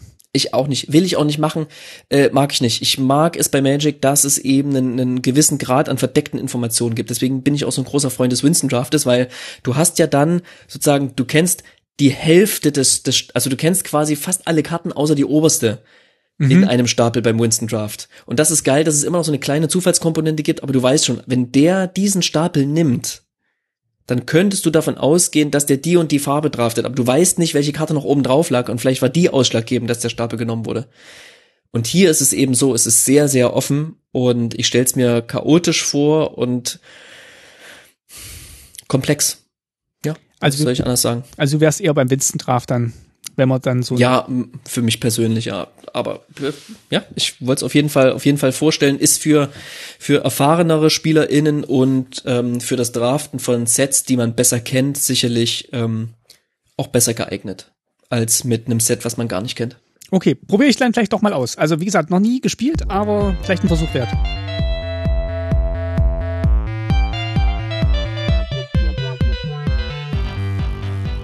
Noch, noch ganz kurz, wie man seinen Draft ein bisschen aufpeppen kann, egal ob man irgendwann dann wieder zu acht einen Ringdraft machen kann oder einen Winston Draft oder einen Solomon Draft oder wie auch immer, wollte ich das einfach nicht unerwähnt lassen. Und zwar kennt, kennen vielleicht einige die Variante des verkehrten Drafts. Man draftet ein Deck, aber äh, man draftet ein, ja, man draftet ganz normal eben, aber muss danach seinen Pool an einen zufälligen Gegner abgeben. ah, cool. Das heißt, man ist bemüht, das heißt, man ist bemüht, das, den schlechtestmöglichen Pool zu draften. Was das Spiel wiederum genauso ausbalanciert, weil wenn alle das machen, irgendwo müssen die guten Rares ja trotzdem hingehen. Ja. Nur sind das die, die halt dann zuletzt bei irgendjemand landen werden. Äh, das ist witzig, weil es plötzlich deine komplette Denke ändert und weil es dich zwingt, Karten anders zu bewerten und du guckst, was sind denn schlechte Karten und ich wette mit dir, ich habe selber noch nicht ausprobiert, aber wenn man so, wenn man so einen Booster öffnet und man ist ein bisschen vom Draft überfordert, man ist bemüht, die besten Karten zu finden, dann hat man das Gefühl, die sind alle gut. Ja. oder oder man hat das Gefühl, ähm, die die sind eben alle schlecht und ich weiß nicht, was jetzt die richtige ist und welche mich nach vorn bringt und wie auch immer. Und ich glaube, hier dreht sich das eben genau nochmal rum zu deinem, zu deiner üblichen Sichtweise, ja. Also, wenn du sonst denkst, die sind alle gut, wirst du hier denken, ja, die sind ja alle schlecht oder andersrum, dass du plötzlich denkst, oh, das sind ja alles gute Karten. Ich kann mir meinem Gegner nicht irgendwelche von diesen guten, sag mal, irgendeine schlechte Karte hier, füge hier schlechten Kartennamen ein, ähm, geben. Ja, so ein Enchantland, du kriegst drei Leben. Denkst, oh, da, da rammt ja, ja voll genau. raus da. das, das erste Mal will man einfach nicht forcen, diesen Planeswalker zu draften. Coole, coole Idee. Ähm, Stelle ich mir tatsächlich witzig vor weil du dann wirklich ja. nochmal äh, denkst, ich will ihm gar keine Karte geben. Ich gebe ihm das Basic Land. ja, zum Beispiel. Das ist, glaube ich, das, was man dann, was dann als erstes gepickt wird. Ja. Was, was wir oft gemacht haben in der, da warst du noch nicht mit unserer Playgroup, Martin, als wir angefangen haben, Magic zu spielen und quasi noch keine Karten hatten und natürlich auch keine Ahnung und keine Ansprüche, ja, das ist ja auch der Vorteil, wenn man anfängt, dass man noch nicht die krassesten, ausgechecktesten Sachen kennt, haben wir uns auf Ebay einfach das billigste Lot an Karten rausgesucht. Das waren so 10 Euro für 1000 Karten oder so, ja. haben die gekauft, die kamen dann in irgendeinem alten Booster-Display einfach reingeknallt, bisschen lieblos behandelt und haben die weggedraftet, ohne sie vorher zu sehen. Und das hat dazu geführt, dass wir, ähm, dass wir eben mit zum einen unspielbaren Karten gespielt haben, also wirklich Karten, die ganz, ganz spezielle Regeln haben, aber die eben auch so speziell sind, dass sie nicht nochmal reprintet wurden, einfach alte Karten, vergessene Karten, irgendwelche Sets gedraftet haben, die wir noch nie gesehen haben vorher und so ein bisschen einen Einblick in die Welt bekommen haben von Magic und in die Vielfalt von, von Magic. Und das hat mir als Neuling total geholfen, weil das war, das war einfach preiswert und gewisserweise auch lehrreich, weil wir gezwungen waren, sehr, sehr viele Regeln nachzuschlagen. Und ähm, ja, man darf natürlich keine Erwartung an das Powerlevel haben, aber die hatten wir als, als ähm, Spielanfänger halt auch überhaupt nicht. Witzig. Äh, witzige Idee. Habe ich, habe ich auch noch nicht probiert. Also ich mein erstes Set habe ich ja ganz klassisch irgendwie bei Amazon bestellt, aber jetzt so dieses auf eBay einfach mal so einen Kartenpool zu kaufen, das äh, bestimmt hm. wieso sollte man sollte da, über, den, über den Punkt bist du hinaus. Nee, nee, okay. Den Rubikon hast du schon überschritten, tut mir leid. Kannst du machen, aber als ich neulich gehört habe, dass du schlechte Karten wegschmeißt, ist mir ja ganz anders geworden. Ich schmeiß Karten weg, die äh, den Platz in meiner Wohnung. Schrottwichteln, Martin. Du ja. hast doch selber Schrottwichteln vorgeschlagen. Ja. ähm, wir haben das fortgeführt und zwar nicht mit gekauften Karten, sondern ähm, wir haben was fortgeführt, was ich, wo, wozu es tatsächlich auch einen Namen gibt. Und zwar der Name ist Reject Rare Draft oder Reject Draft. Also man, man baut sich quasi einen, einen Schrottpool. Also man, man, man sucht seine Sammlung, so nimmt alle Karten raus, mit denen man eh nicht spielen würde oder die vielleicht, ähm, die man cool findet, aber die irgendwie nirgendwo reinpassen. Dann bringen die alle mit zum Draften, haut die zusammen und draftet die weg pickt die am Ende und das Schöne ist, dass so die Karten gesehen werden und meine MitspielerInnen vielleicht auch eine Karte entdecken, die vielleicht in deren Corner Case Commander Deck dann doch reinpasst. Also auch dieses dieser Trash Gedanke, der hier der hier ähm, mit mit reinspielt. Und ähm, ich habe tatsächlich eine eine Trash-Karte, die wir die wir in so einem Reject Rare Draft gespielt hatten, also äh, und die auch immer wieder verlost wurde und die immer wieder den Besitzer gewechselt hat, rausgesucht. Ähm, ich habe hab die auch aus einem bestimmten Grund rausgesucht, aber ich stelle die Karte erstmal vor. Und zwar ist das ähm, das ähm, akroische Pferd. Ist ein vier Mana Artefakt-Kreatur, äh, ist 04 Stärke und Widerstandskraft und ein Pferd. Äh, hat noch Verteidiger und sagt folgendes, wenn dieses Pferd ins Spiel kommt, übernimmt ein Gegner die Kontrolle darüber. Also ich bring's ins Spiel, vier Mana, zack, ist es weg. Und dann zu Beginn meines des Versorgungssegmentes, also deines Versorgungssegmentes, desjenigen, der diese Karte hat, erzeugt jeder Gegner, also unter anderem ich eben, der diese Karte ursprünglich mal gespielt hat, einen weißen 1-1 Soldaten Kreaturen Spielstein das spielt natürlich an auf das trojanische Pferd. Ja, super und flavorvoll. unfassbar flavorvolle Karte, ja. Die fanden wir schon immer mega geil und schon immer mega unspielbar. ja. Wie auch, wie auch der Preis widerspiegelt, ja. Also man kriegt die halt ab, ab einem zwei Cent oder so. Ähm, a Crow and Horse im Englischen. Und ich habe ja auch diese Folge schon erwähnt, dass ich gerade am Blim-Deck bastle und dafür ist sie natürlich perfekt. Denn Blim guckt, wie viele Karten kontrollieren meine Gegner, äh, besitzen meine Gegner, äh, kontrollieren meine GegnerInnen, die ich besitze und dann müssen sie in entsprechender Anzahl Karten abwerfen und verlieren Leben. Und dafür muss nicht mal Blim angreifen und Kampfschaden zufügen. Also die werde ich definitiv bald spielen können und ich bin so glücklich drüber, dass sie endlich einen Platz gefunden hat. Zeigt aber eben auch, dass ähm, Schrott super relativ ist. Ja, also was des einen schrottisches, schrottiges, akroisches Pferdes ist, des anderen ähm, ähm, Freude. Und die einzige, die größte Freude ist dabei eben die Illustration von Sepp. Natürlich, den, der, der war auch wieder diese Sendung reingeschmuckt. Und wieder hat er Einzug gefunden in eine Folge, ja. er darf nicht fehlen, wenn man über Magic spricht. Jetzt muss ich überlegen, also so eine schrottige Karte, ähm, also mir fällt ja immer sofort ein, äh, eins mit dem Nichts, äh, für ein ja, schwarzes ja. Mana, Spontanzauber, wirf die Karten auf deine Hand ab. So, mehr Text kommt nicht. Also, wenn du mal ein schwarzes Mana übrig hast und äh, denkst, jetzt noch schnell einen Spontanzauber und mal alle Karten abwerfen, dann eins mit dem Nichts. Das, das fällt mir immer so ein, also ist für mich eine unspielbare Karte. Also ich habe noch nicht die, das Deck gefunden, wo ich die spielen möchte. Ähm, Flavortext sagt, wenn nichts bleibt, ist alles gleichermaßen möglich. Da hat, hat die Karte sicher recht. das kann man so stehen lassen. Es gibt ein ganz, ganz tolles Deck, das stelle ich, das stelle ich irgendwann, das stelle ich beim nächsten Mal vor. Was dafür sorgt, dass du äh, innerhalb eines Zuges das Spiel nicht nur verlierst, sondern alle Karten aus deiner Hand entfernst, aus dem Friedhof entfernst, aus der Bibliothek entfernst, aus dem Spiel entfernst und deine Lebenspunkte auch noch entfernst. Das klingt lustig. Da können wir mehrere Spiele wahrscheinlich an einem Abend durchkriegen mit. ja, das kann man auch allein spielen, dann gegen sich selber.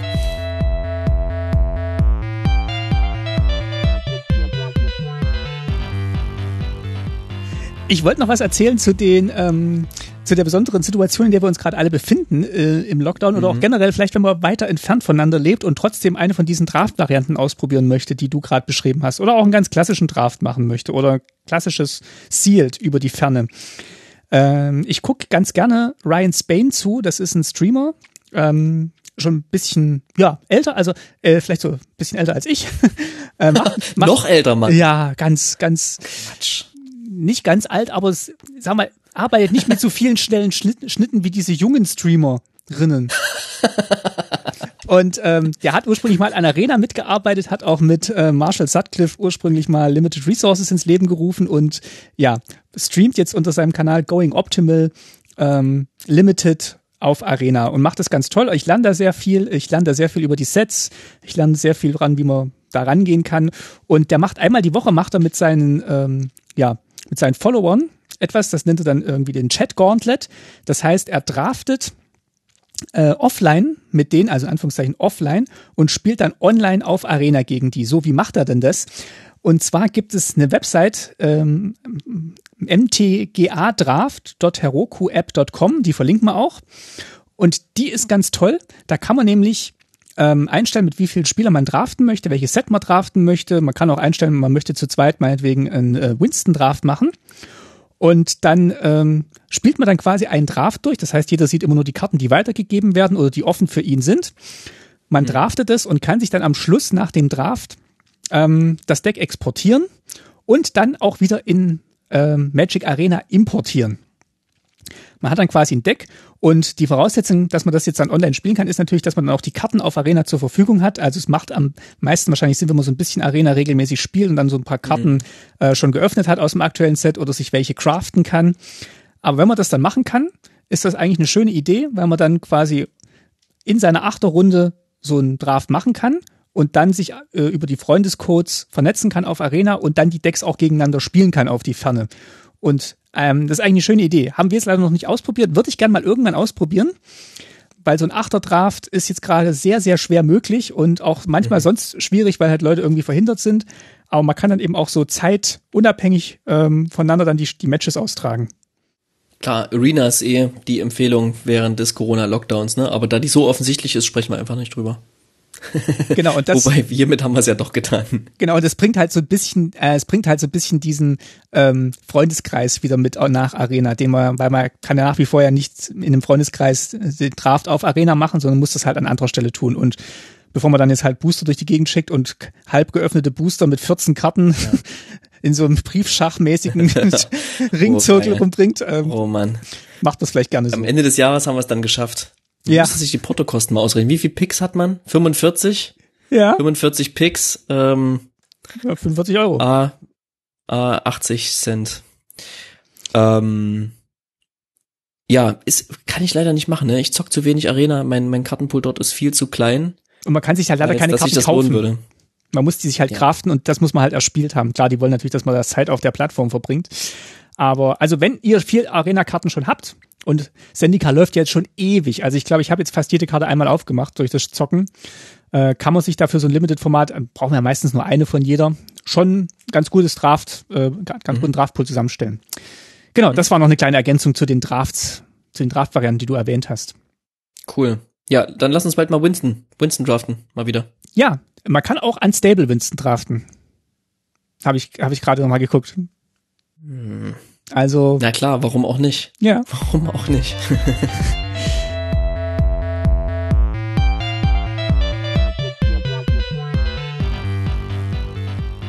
Fat Stack heißt die nächste Spielvariante. Hast du die schon mal gehört? Nee, ich kenne Fat Pack.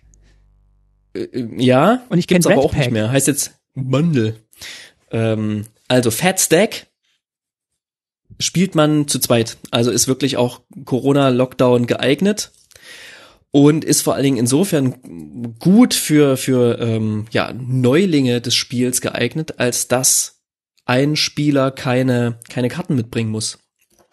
Das Ganze funktioniert so: Man bereitet sich quasi zwei Kartenstapel vor, die sozusagen als eine als eine Bibliothek für alle dienen. Ja, also man hat quasi zwei Bibliotheken, die aber für alle zur Verfügung stehen. Und das Besondere ist es, dass der eine Stapel, die eine Bibliothek nur Karten äh, ähm, enthält, die quasi Mana erzeugen können. Also man hat Länder, man hat aber auch sowas wie ähm, ähm, den schwarzen Ritus oder Paradiesvögel oder den Felverstein, ja. Also Mana Rocks auch dabei.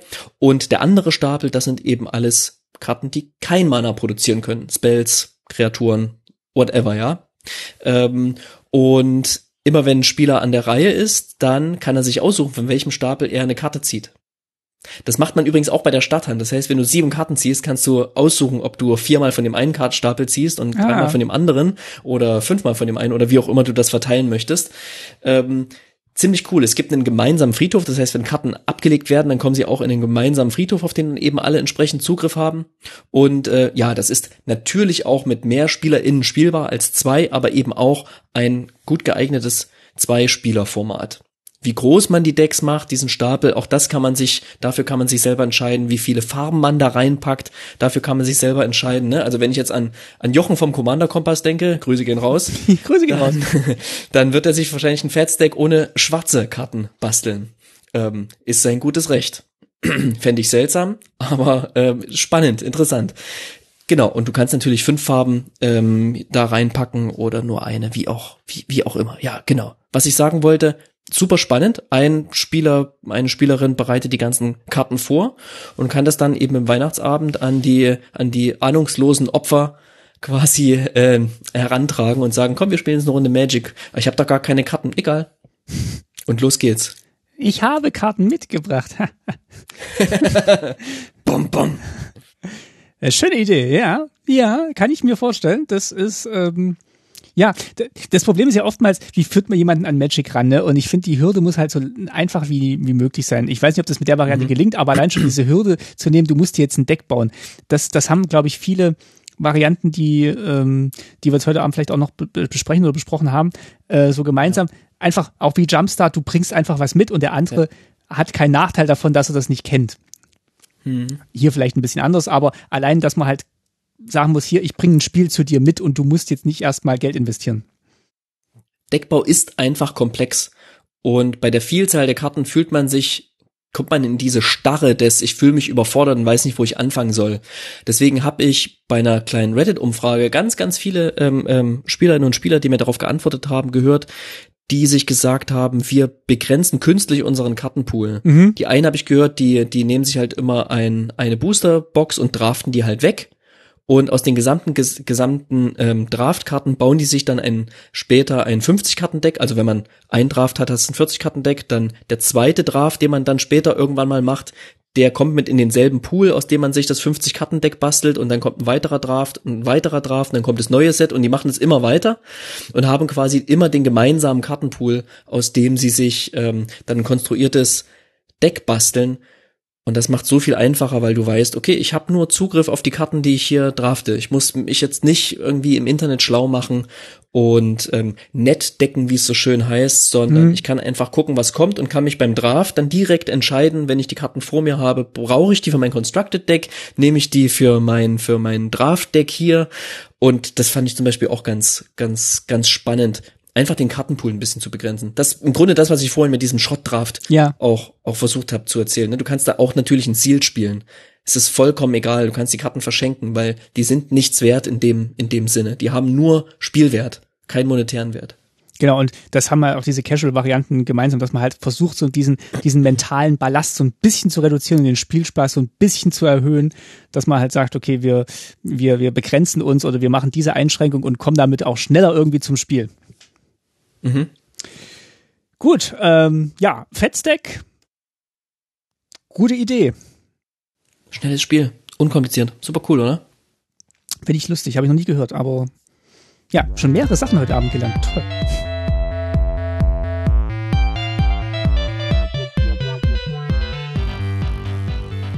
So, dann äh, sprechen wir noch ein bisschen über Commander, oder? So ein ganz kleines bisschen. Ich würde ein bisschen drüber sprechen. Das wirklich nur so als Ausgangspunkt nehmen, weil wir haben sehr viel über Commander gesprochen und und das wird auch wieder kommen, dass wir viel über Commander sprechen. Aber vielleicht lassen uns ein bisschen Vari Variationen zum zum üblichen äh, Commander-Spiel vorstellen. Ich fange mal an mit einer, die wir auch schon gespielt haben die ich auch vorher nicht kannte, die habe ich glaube ich jetzt zweimal mit äh, in unserer Playgroup mhm. gespielt. Secret Partner kommt immer dann zum Einsatz bei uns, wenn wir mehr als vier sind. Ähm, in der Regel fünf. ähm, also bei ist es, ich glaube, es ist eine Spielvariante, die man mit exakt fünf Spielern spielen sollte. Äh, ja, also ich glaube, bei sieben ist dann auch schon zu viel, genauso wie bei sechs wahrscheinlich schon Commander ja, ja. kompliziert Also Die bei Downtime fünf, einfach viel zu krass. Hm. Also wie macht man es jetzt bei fünf Spielern? Also normalerweise ja gegen mit vier Leute Mehrspielermodus, aber hier bei fünf Spielern. Da bietet sich Folgendes an. Also am Anfang äh, nimmt man fünf Karten, die man verdeckt mischt. Und zwar sind das zum Beispiel äh, zwei Länderkarten, also sagen wir mal ein Berg und ein Wald.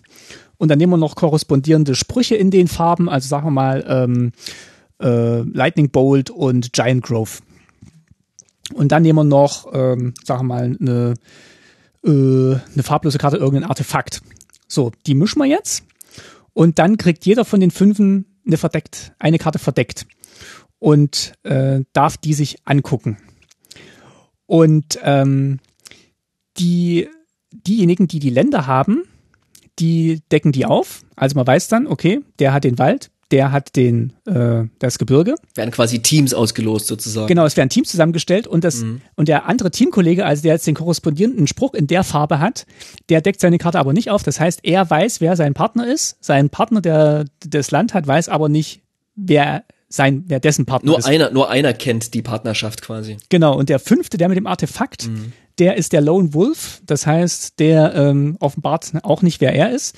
Ähm, sein Ziel ist es quasi alleine zu gewinnen, wohingegen die anderen quasi als Team gewinnen müssen, wobei nur einer aus dem Team natürlich weiß, wer sein Teampartner ist. Und dadurch ergeben sich dann so ein paar lustige politische äh, Implikationen. Das heißt, ähm, man muss einerseits so ein bisschen rausfinden, wer sein Teampartner ist, weil ähm, es geht natürlich darum, dass das Team gewinnt, beziehungsweise einer aus dem Team gewinnt, dann hat das Team gewonnen und eben auch die anderen Teams und den Lone Wolf rauszukegeln und dann möglichst am Schluss mit dem Teampartner übrig zu bleiben. Und äh, ja, also wie kriegt man jetzt quasi raus, wer der, wer der eigene Teampartner ist? Wie welche Allianzen versucht der Lone Wolf äh, zu schließen mhm. oder zu suggerieren, dass er quasi Teampartner ist? Das kann man so plump machen wie ich, als ich das erste Mal mhm. gespielt habe, indem ich einfach allen die äh, äh, die Gefolgschaft angeboten habe.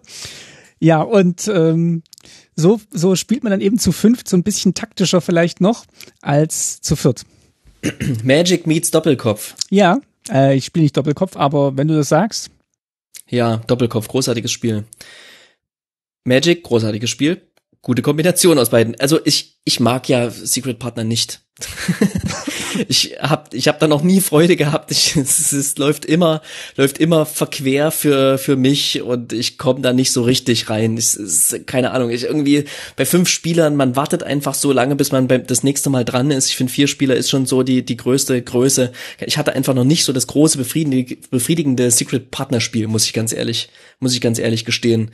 Und ähm, ist auch wieder schwierig spielbar über über Spelltable, ne, wo man irgendwie so ein bisschen begrenzt ist auf die auf die vier Spieler. Genau, Spelltable ähm, ist schon äh, zu äh, alleine schwierig spielbar, weil, weil, man, weil, man, weil eigentlich der fünfte Gegner bei Spelltable immer Spelltable selber ist.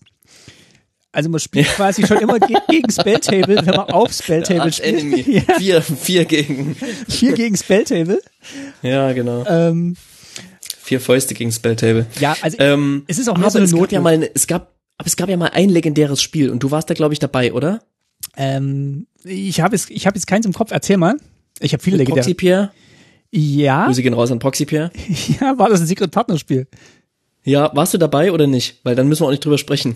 War das ich die, nur Gerüchte. War das letzte Runde an diesem Abend? Ja, ich glaube.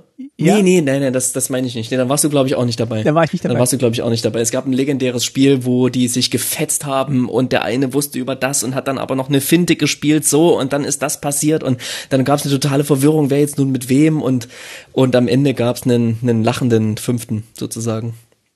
Ich überlege gerade, also ich, ich habe diesen Effekt tatsächlich bei allen Spielen bislang gehabt, wo wir Secret Partner gespielt haben, dass relativ spät mir erst klar wurde, wer mit wem zusammenspielt. Das liegt aber an dir, Martin. ja, vielleicht bin ich einfach zu doof für diese Spielvariante. Also ich, ich bin auch bei Cluedo immer so ein Zug hinten dran, hinter dem der es dann löst. Und vielleicht ist das hier auch. Weiter. Ja. Ach nee, scheiße. Aber ich sag mal, ich bin nicht so weit dahinter, aber halt schon dahinter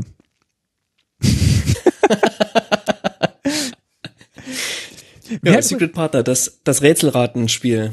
Äh, Doppelkopf meets Magic. Ja, also als Notlösung, wenn man mal einen fünften zu Gast hat. Das klingt jetzt, das klingt jetzt scheiße, ne? Aber, also wenn man mal, wenn man mal aus Versehen zu fünft ist. Klingt auch nicht besser. Ja. Komm, komm, mach weiter. Erzähl du mal eine schöne Kommando-Variante.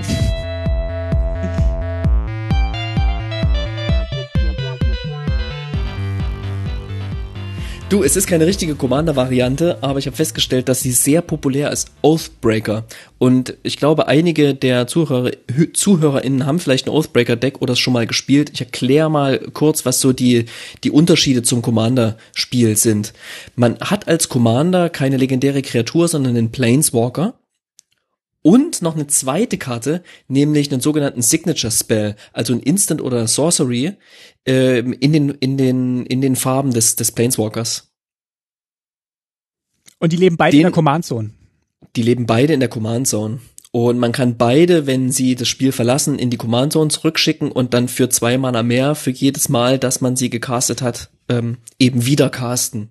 Und der Signature, Signature Spell, das Signature, Signature Spell, Spell Na klar. Na klar. Ähm, der kann nur gecastet werden, wenn der sogenannte Oathbreaker, das ist ein Planeswalker, der Oathbreaker im Spiel ist. Und ähm, der Signature Spell geht daraufhin immer wieder sofort zurück in die Command Zone. Der berührt nicht den Friedhof oder irgendeinen anderen Spielbereich. Du castest den und zack zurück in die Command Zone. Deswegen funktionieren natürlich einige dieser Signature Spells nicht, wenn sie Rebound haben oder sowas zum Beispiel. Mhm, die Decks, mit denen man spielt, die sind 60 Karten groß und man hat auch nur 20 Leben. Und viele spielen das eben, weil ihnen Commander-Spiele zu lang sind. Die wollen irgendwie das schneller haben. Man kann das auch wohl besser eins gegen eins spielen hat man mir erzählt. Ich habe es leider noch nicht ausprobiert. Ansonsten ist es ja auch ein, ein Singleton-Format, ähm, wo jede Karte im Deck nur einmal vorkommen darf, außer Basics. Es gibt keinen Commander-Damage und ähm, ja, genauso ähm, Deckbauvoraussetzungen bezüglich Color Identity des Oathbreakers und so weiter, wie beim Commander mit den legendären Kreaturen. Ja, es gibt eine umfangreiche Bandlist und die ist eben auch nochmal besonders, weil da sind zum Beispiel so Karten drauf wie der Jeweled Lotus, aber eben auch der Soul Ring, was ja ein Herzstück des Commander-Spiels ist. Das heißt, ganz viele so Mana-Beschleuniger, die fehlen eben im Oathbreaker, die sind da rausgenommen worden, was für eine ziemlich ja diverses Metagame sorgt, das heißt viele unterschiedliche Decks und ähm, das geht sogar so weit, dass es auf EDH-Rec, ähm, was ja sozusagen für EDH-Spieler das Verzeichnis ist, um zu schauen, welche Spieler bauen sich ihre Commander-Decks wie zusammen, gibt's eben auch eine Oathbreaker-Abteilung, oathbreaker.edhrec.com. Und darauf kann man sehen, dass das meistverzeichnete Oathbreaker-Deck ist angeführt von Arlen Court, einer äh, Planeswalkerin, die zum Werwolf mutieren kann. Und so gemeinsam mit dem Spell, dem Instant aus Innistrad, ähm, Moon Mist, äh, wo man eben alle, ähm, ähm, ja genau, Menschen äh, transformen kann eben. Und äh, das heißt, dass hier ist so ein, so ein kleines Transform-Deck, ähm, es cool. gibt Sahili, Huatli, Nicole Bolas, Tezzeret, ähm, Renan Six, Ashiok, Ugin, Ral. Äh, das das ist cool, das sieht total toll aus und das ja provoziert die SpielerInnen natürlich auch dazu, flavorvolle Decks zu bauen. Ne? Denn ähm, hier muss nicht nur der Commander gut gewählt werden, ja, der Oathbreaker, sondern du brauchst eben auch noch einen passenden Spiel, der sich mechanisch einfügt und im besten Falle eben auch ganz gut in die Geschichte des Oathbreakers einfügt. Cool, also ich, ich kenne das Format, ich habe es ähm, auch noch mhm. nicht selber gespielt. Mhm. Ähm, ich war so ein bisschen abgeschreckt von der Bandlist und ähm, habe gedacht, ah, wir, wir haben eh schon so wenig Zeit zum Commander spielen, ist, äh, wann baue ich mir denn jetzt noch dieses Oathbreaker-Deck? Aber ja, na klar. Ähm, das, das könnte man tatsächlich auch mal ausprobieren, wenn man.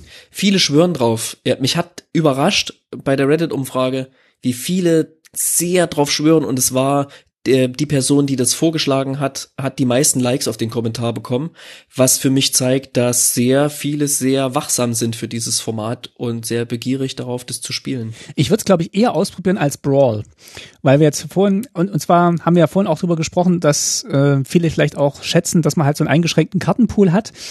Ich finde, bei Brawl hat man dann schon wieder das Problem, dass halt der Kartenpool rotiert, dass man halt da wie beim Standard immer so auf dem aktuellen Stand sein muss. Ja, ja. Und hier bei Oathbreaker, ähm, allein, dass man nur 60 Kartendecks baut, also du musst schon mal 40 Karten weniger raussuchen für wie bei Commander.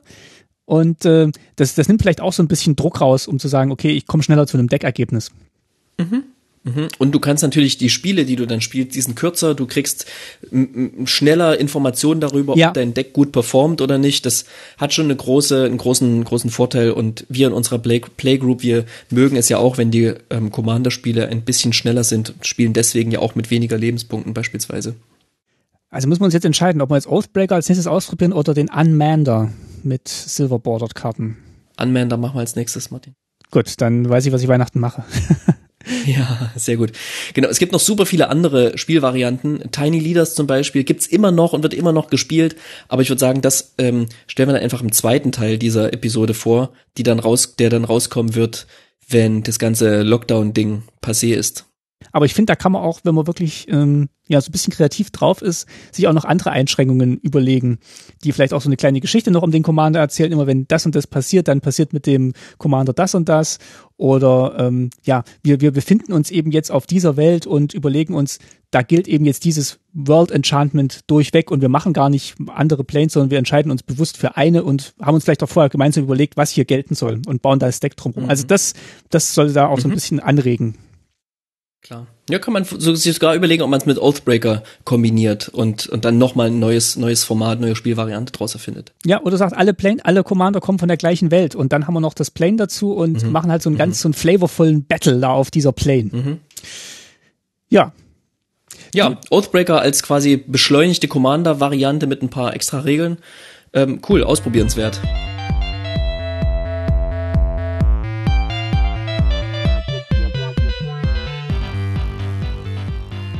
Jetzt würde ich dich aber doch noch bitten, auch die, die letzte Sache noch vorzustellen, die du gefunden hast. Also, also für den ultra harten Lockdown. Also wir machen uns jetzt nicht lustig über Leute. Für die, nee, für, für die Quarantänesituation, muss man sagen. Für die Quarantänesituation. Also die häusliche Quarantänesituation. Und ähm, vielleicht an der Stelle auch nochmal, also wenn ihr das jetzt hört und ihr habt, ihr müsst jetzt tatsächlich irgendwie allein zu Hause sitzen oder aus irgendeinem Grund in Quarantäne sein. Also wir wünschen euch trotzdem alles Gute und dass, dass euch gut geht über Weihnachten auf und, jeden Fall, wir sind, wir sind bei euch. Und dass ihr Leute habt, ähm, ja, auch außerhalb von uns, die ihr anrufen könnt, mit denen ihr sprechen könnt und ähm, ja, dass ihr auf jeden Fall, auch wenn ihr allein seid, nicht allein seid. Und wenn ihr aber Magic-Spieler seid und allein seid und aber Ablenkung braucht und in der Stimmung seid für Ablenkung, dann ähm, ja, hat der Geist jetzt noch was, was ich mhm. heute das erste Mal gehört habe und immer noch nicht so ganz verstanden habe, aber erklär's mir nochmal. Wie ja. funktioniert Horde Battle? Horde Battle, Horden, Horden, das, ähm, das Horde Battle, das, das hat tatsächlich eine ganze Menge Regeln. Das ist ein, ein Spiel, eine Spielvariante, die man allein spielen kann. Und ich hatte schon mal erwähnt, ich habe angefangen zu spielen ungefähr bei Born of the Gods, also im ersten Teros-Block. Und da hatte Wizards sogar richtige ähm, Horden-Decks rausgebracht, die man sich kaufen konnte. Sogar mit einer Spielmatte dabei, wo noch die Regeln drauf gedruckt waren und so. Und ich war, stand damals im Laden davor, hat fünf Euro gekostet und ich habe mir gedacht, nimmst du eins mit? Ähm, habe ich nicht gemacht. Mm. Kosten jetzt 30 Euro oder so, diese kleinen, diese kleinen Decks. Ähm, aber ist egal, das ist etwas, das könnt ihr euch selber aus euren Karten basteln und ihr braucht nicht mal richtige Magic-Karten dafür, denn das Ganze funktioniert so. Ähm, man kann es Singleplayer spielen oder halt äh, tatsächlich mit mehreren Spielern gemeinsam gegen das Spiel, äh, kooperativ. Denn du spielst, und ich erkläre jetzt mal, wie es ist für eine Person, ne? Du spielst gegen ein automatisiertes Deck. Die sogenannte Horde. Ja, das, das, das steuert sich quasi automatisch und es spielt gegen dich. Du bist der Survivor, ja, mhm. der, der Überlebende. Und ähm, die Horde gewinnt quasi. Was die macht und wie sie es macht, erkläre ich gleich noch. Ähm, die gewinnt, wenn du keine Lebenspunkte mehr hast. Und die Survivor, also du gewinnst, wenn die Horde keine Karten mehr im Stapel hat. Ja, also keine Karten mehr in der Bibliothek oder auf der, auf der fiktiven Hand sozusagen braucht aber eigentlich gar keine Hand. Also kannst dir kannst dir merken, wenn es keine Karten mehr gibt, kein Hordendeck mehr gibt ähm, und keine Kreaturen mehr im Spiel sind, dann habe ich gewonnen. Dann ähm, dann hast du gewonnen. Genau. Also das Hordendeck umfasst 100 Karten. Und davon sind, zumindest laut dieser Beschreibung, die ich gefunden habe, aber das variiert, ne, da gibt es tausend Hausregeln dafür, ähm, umfasst 60 Tokens also nicht mal richtige Magic-Karten, sondern sozusagen nur Spielsteine. Und ähm, 40 sozusagen in Anführungsstrichen richtige Karten, Spells oder andere Kreaturen, Vanilla-Kreaturen kannst du reinpacken. Ne? Also mh, was wichtig ist, ist, dass man keine Karten reinpackt, die sozusagen menschliche Entscheidungen verlangen. Das heißt, irgendwas zu targeten oder sowas. Und diese Tokens, die sind jetzt aber nicht nur 1-1, sondern die kann man sich beliebig zusammenstellen. Das kannst du dir beliebig erstellen. Ich habe einen gefunden, der hatte eine bestimmte Anzahl ähm, 1-1er, 2-2er, 3-3er, 4-4er und dann einen 8-8er Kraken, den einen 10-10er Eldrazi-Token und noch einen 6-6er oder so. Also es gab so ein paar, gab so ein paar Rares unter den Tokens sozusagen da, da drin. Und äh, gegen die musst du mit deinem Deck quasi ankämpfen, den musst du standhalten. Es gibt bestimmte Regeln, denen die Horde folgen muss. Also das Deck spielt sich automatisch und äh, alle Entscheidungen, die gegebenenfalls getroffen werden müssten von Seiten dieses Decks, die müssen so zufällig wie möglich getroffen werden. Ja, das heißt, da musst du dir dann gegebenenfalls paar Gedanken machen, wie du es auswürfelst, eine Münze wirfst, was auch immer. Dieses Hordendeck hat unendlich viel Mana. Dementsprechend sind, kann, kannst du da natürlich nicht alle Karten reinpacken. ähm, ähm, wenn die Horde dran ist, dann werden von dem Hordendeck so lange Karten aufgedeckt, bis eine ähm, Non-Token-Karte aufgedeckt wird. Es gibt aber auch eine Spielvariante, wo quasi nur Tokens im Deck sind. Dann werden im ersten Zug des Hordendecks eine Karte aufgedeckt. Das, die, der Token kommt dann direkt ins Spiel. Im zweiten Zug werden zwei Karten aufgedeckt. Der mhm. Token kommt, mhm. die beiden Token kommen direkt ins Spiel und im dritten und so weiter und so weiter. Also alle Karten, die aufgedeckt werden, egal in welchen Regeln man folgt, die werden sofort gewirkt. Und es werden alle Karten, die aus dem Friedhof der Horde gecastet werden können, gecastet in dem Moment. So, dann kommt also ein ganzer Schwung Horde ins Spiel. Ja, ja. kann man natürlich klassischerweise mit vielen Zombies spielen. Und ähm, diese Kreaturen haben alle Eile und die müssen alle angreifen. Cool. Das heißt, im besten Fall hast du ein paar Blocker im Spiel. Ja. Ähm, die, die haben keine äh, Lebenspunkte selbstverständlich, die Horde, sondern Schaden, denen du der Horde zufügst, werden quasi, also der Anzahl von Schadenspunkten wird dadurch abgetragen, dass äh, in, in der gleichen Höhe Karten von Hordenstapel abgeworfen werden. Ja, das heißt, durch aktives Angreifen kannst du, kannst du die, die, den Hordenstapel verringern. Und wenn die blocken können, dann wird natürlich per Zufall entschieden, wie geblockt wird. Das sind die Regeln für die Horde. Und dann haben der, die Survivor quasi noch Regeln oder du als Survivor hast Regeln. Ähm, man sagt, dass man erst, dass du erstmal drei Runden Vorsprung kriegst. dass du schon mal ein bisschen dein, dein Setup machen kannst. Und wenn man im Multiplayer spielt, also im Koop-Modus, dann spielt man das ein bisschen so wie Two-Headed Giant, ne? Oder Arch Enemy, man mhm. ist einfach gleichzeitig dran. Und es gibt 20 Lebenspunkte pro Survivor. Es gibt unglaublich viele Möglichkeiten, den Schwierigkeitsgrad anzupassen. Ne? Denn ähm, ja, genau, du hast ein sehr gutes Deck, das rammelt über die Horde drüber. Du hast ein etwas schwächeres Deck, das hat bisschen Probleme. Du kannst die die Rundenzahl ändern, die du zur Vorbereitung hast. Du kannst deine Lebenspunkte anpassen. Du kannst das Hordendeck verändern. Ne?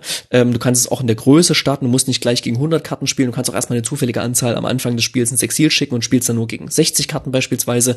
Und du kannst sogar, ne, wenn du das möchtest, die zufälligen Entscheidungen Entscheidungen, die das Hordendeck treffen würde, durch bewusste Entscheidungen treffen. Also dich in die Rolle der Horde versetzen und überlegen, ne, den besten Block überlegen und die beste Art und Weise, den Instant oder den Sorcery zu spielen.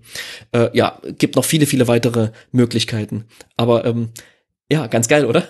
Das spielst du halt allein. Ich hab, ich hab's einmal probiert, tatsächlich. Äh, ist schon eine Weile her. Und ich hab's nicht so ausgecheckt gebaut. Wenn man diesen paar Regeln folgt, dann kann das richtig Spaß machen, weil dann kann es auch so ein bisschen Turniercharakter bekommen. Und es gibt SpielerInnen, die spielen das wie ein Turnier. Und rüsten quasi das Hordendeck immer weiter auf.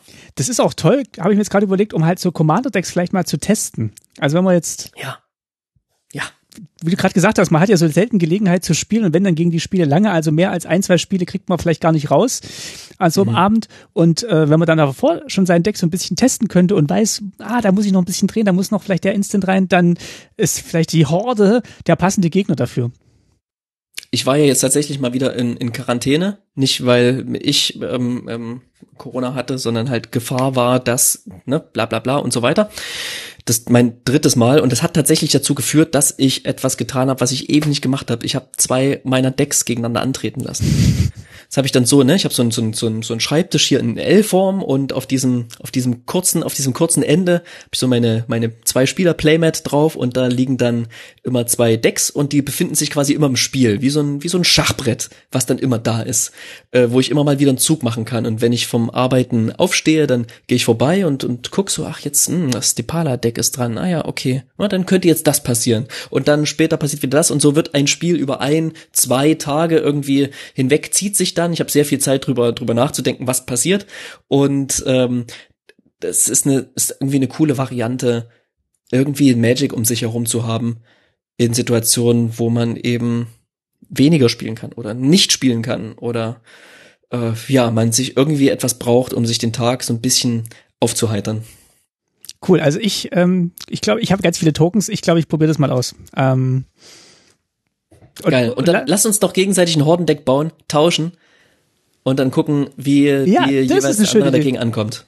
Im PDF-Format. nee, coole Idee. Und ähm, ja, das, das war tatsächlich auch schon die letzte Idee, die wir hatten für euch, um ja so ein bisschen auszubrechen aus der. Es waren genug, oder? Soll, sollte reichen über Weihnachten. Da ist bestimmt für jeden was dabei. Alle anderen spielen Probe. Und ähm, kennst du es noch aus diesen Spielezeitschriften früher? So Videospielezeitschriften, wenn so die Formulierung war, äh, Echtzeitstrate Echtzeitstrategien greifen zu, alle anderen spielen Probe. Das ist immer so diese Wischiwaschi-Bewertung für so ein Spiel, das nee. nicht so richtig gut ist, aber die, die, die Kenner lieben's und alle anderen spielen Probe. Genau, also spielt Probe, testet das aus und sagt uns, was für euch funktioniert hat und sagt uns auch, was wir äh, gerne auch mal ausprobieren sollten, was ihr gegebenenfalls spielt. Ja, und ähm, der Lieferdienst, Geis, der hat ja auch noch so ein bisschen Eis mitgebracht, ne, für den Nachtisch. Ich, na, ich gehe mal zum Eisfach und hol das. Wie? Hast du jetzt das nicht ins Eisfach ge... Ach so. Ich dachte, du machst es.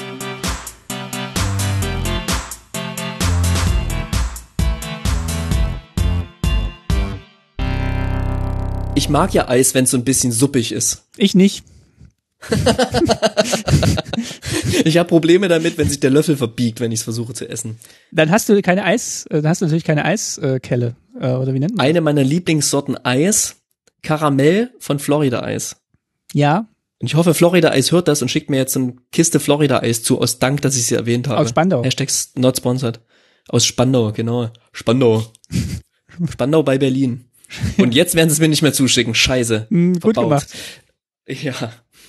Ähm, hey Freunde, das war's. Wir, wir wollen nicht ganz ähm, ähm, weggehen, ohne uns zu, zu verabschieden. ich würde gern noch kurz was zitieren aus meinem kleinen Bibelchen, was ich hier habe. Darf ich das? Ist auch passend zum Thema. Mach das. Ich, darf, darf ich kurz vorher was empfehlen? Dann kannst du mit der Spielanleitung rausgehen. Ja, na los, mach.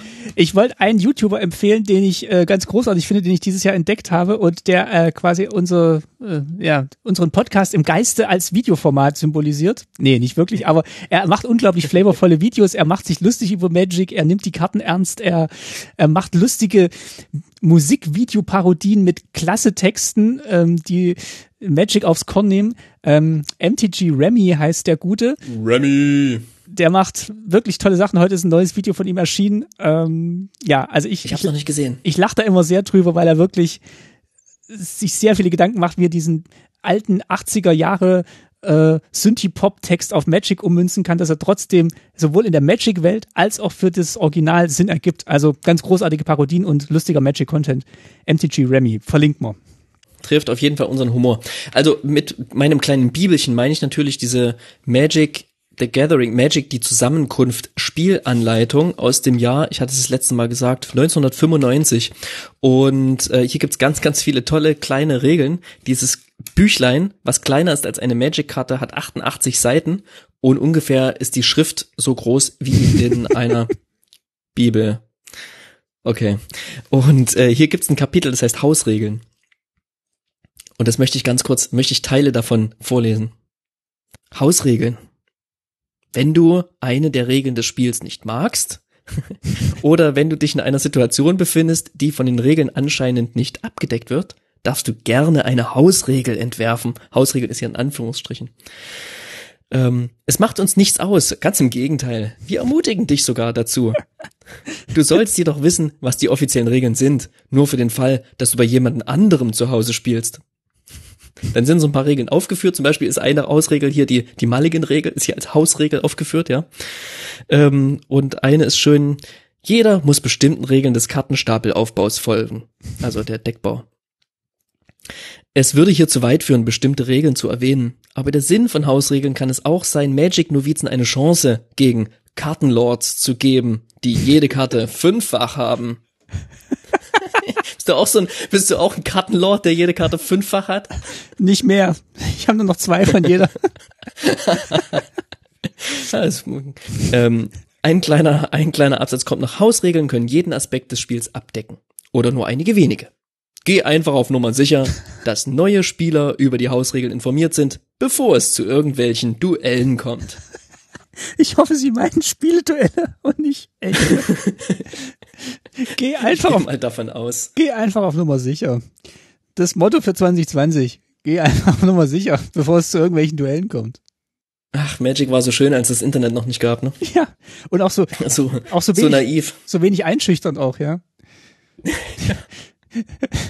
auch schön, dass in dieser Spielanleitung drin steht, die anderen Spielregeln, die würden jetzt hier zu weit führen. Wenige Jahre später. Puh. Jetzt Gut, für die Regel kleine Aufgabe an an alle unsere Hörer, äh, Hörer, Zuhörerinnen, ähm, ein, bis zur nächsten Folge baut bitte einmal den Begriff Kartenlord in euren täglichen Sprachgebrauch ein. Bei irgendeinem Spiel, bitte bezeichnet irgendeinen Mitspieler oder irgendeine Mitspielerin als Kartenlord.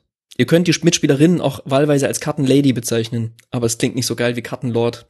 Wusstest du, dass die, dass der Kreaturentyp Lord im Deutschen Herrscher heißt? Nein. Wo, wo gibt's den denn? Auf weißen Karten. Ach so.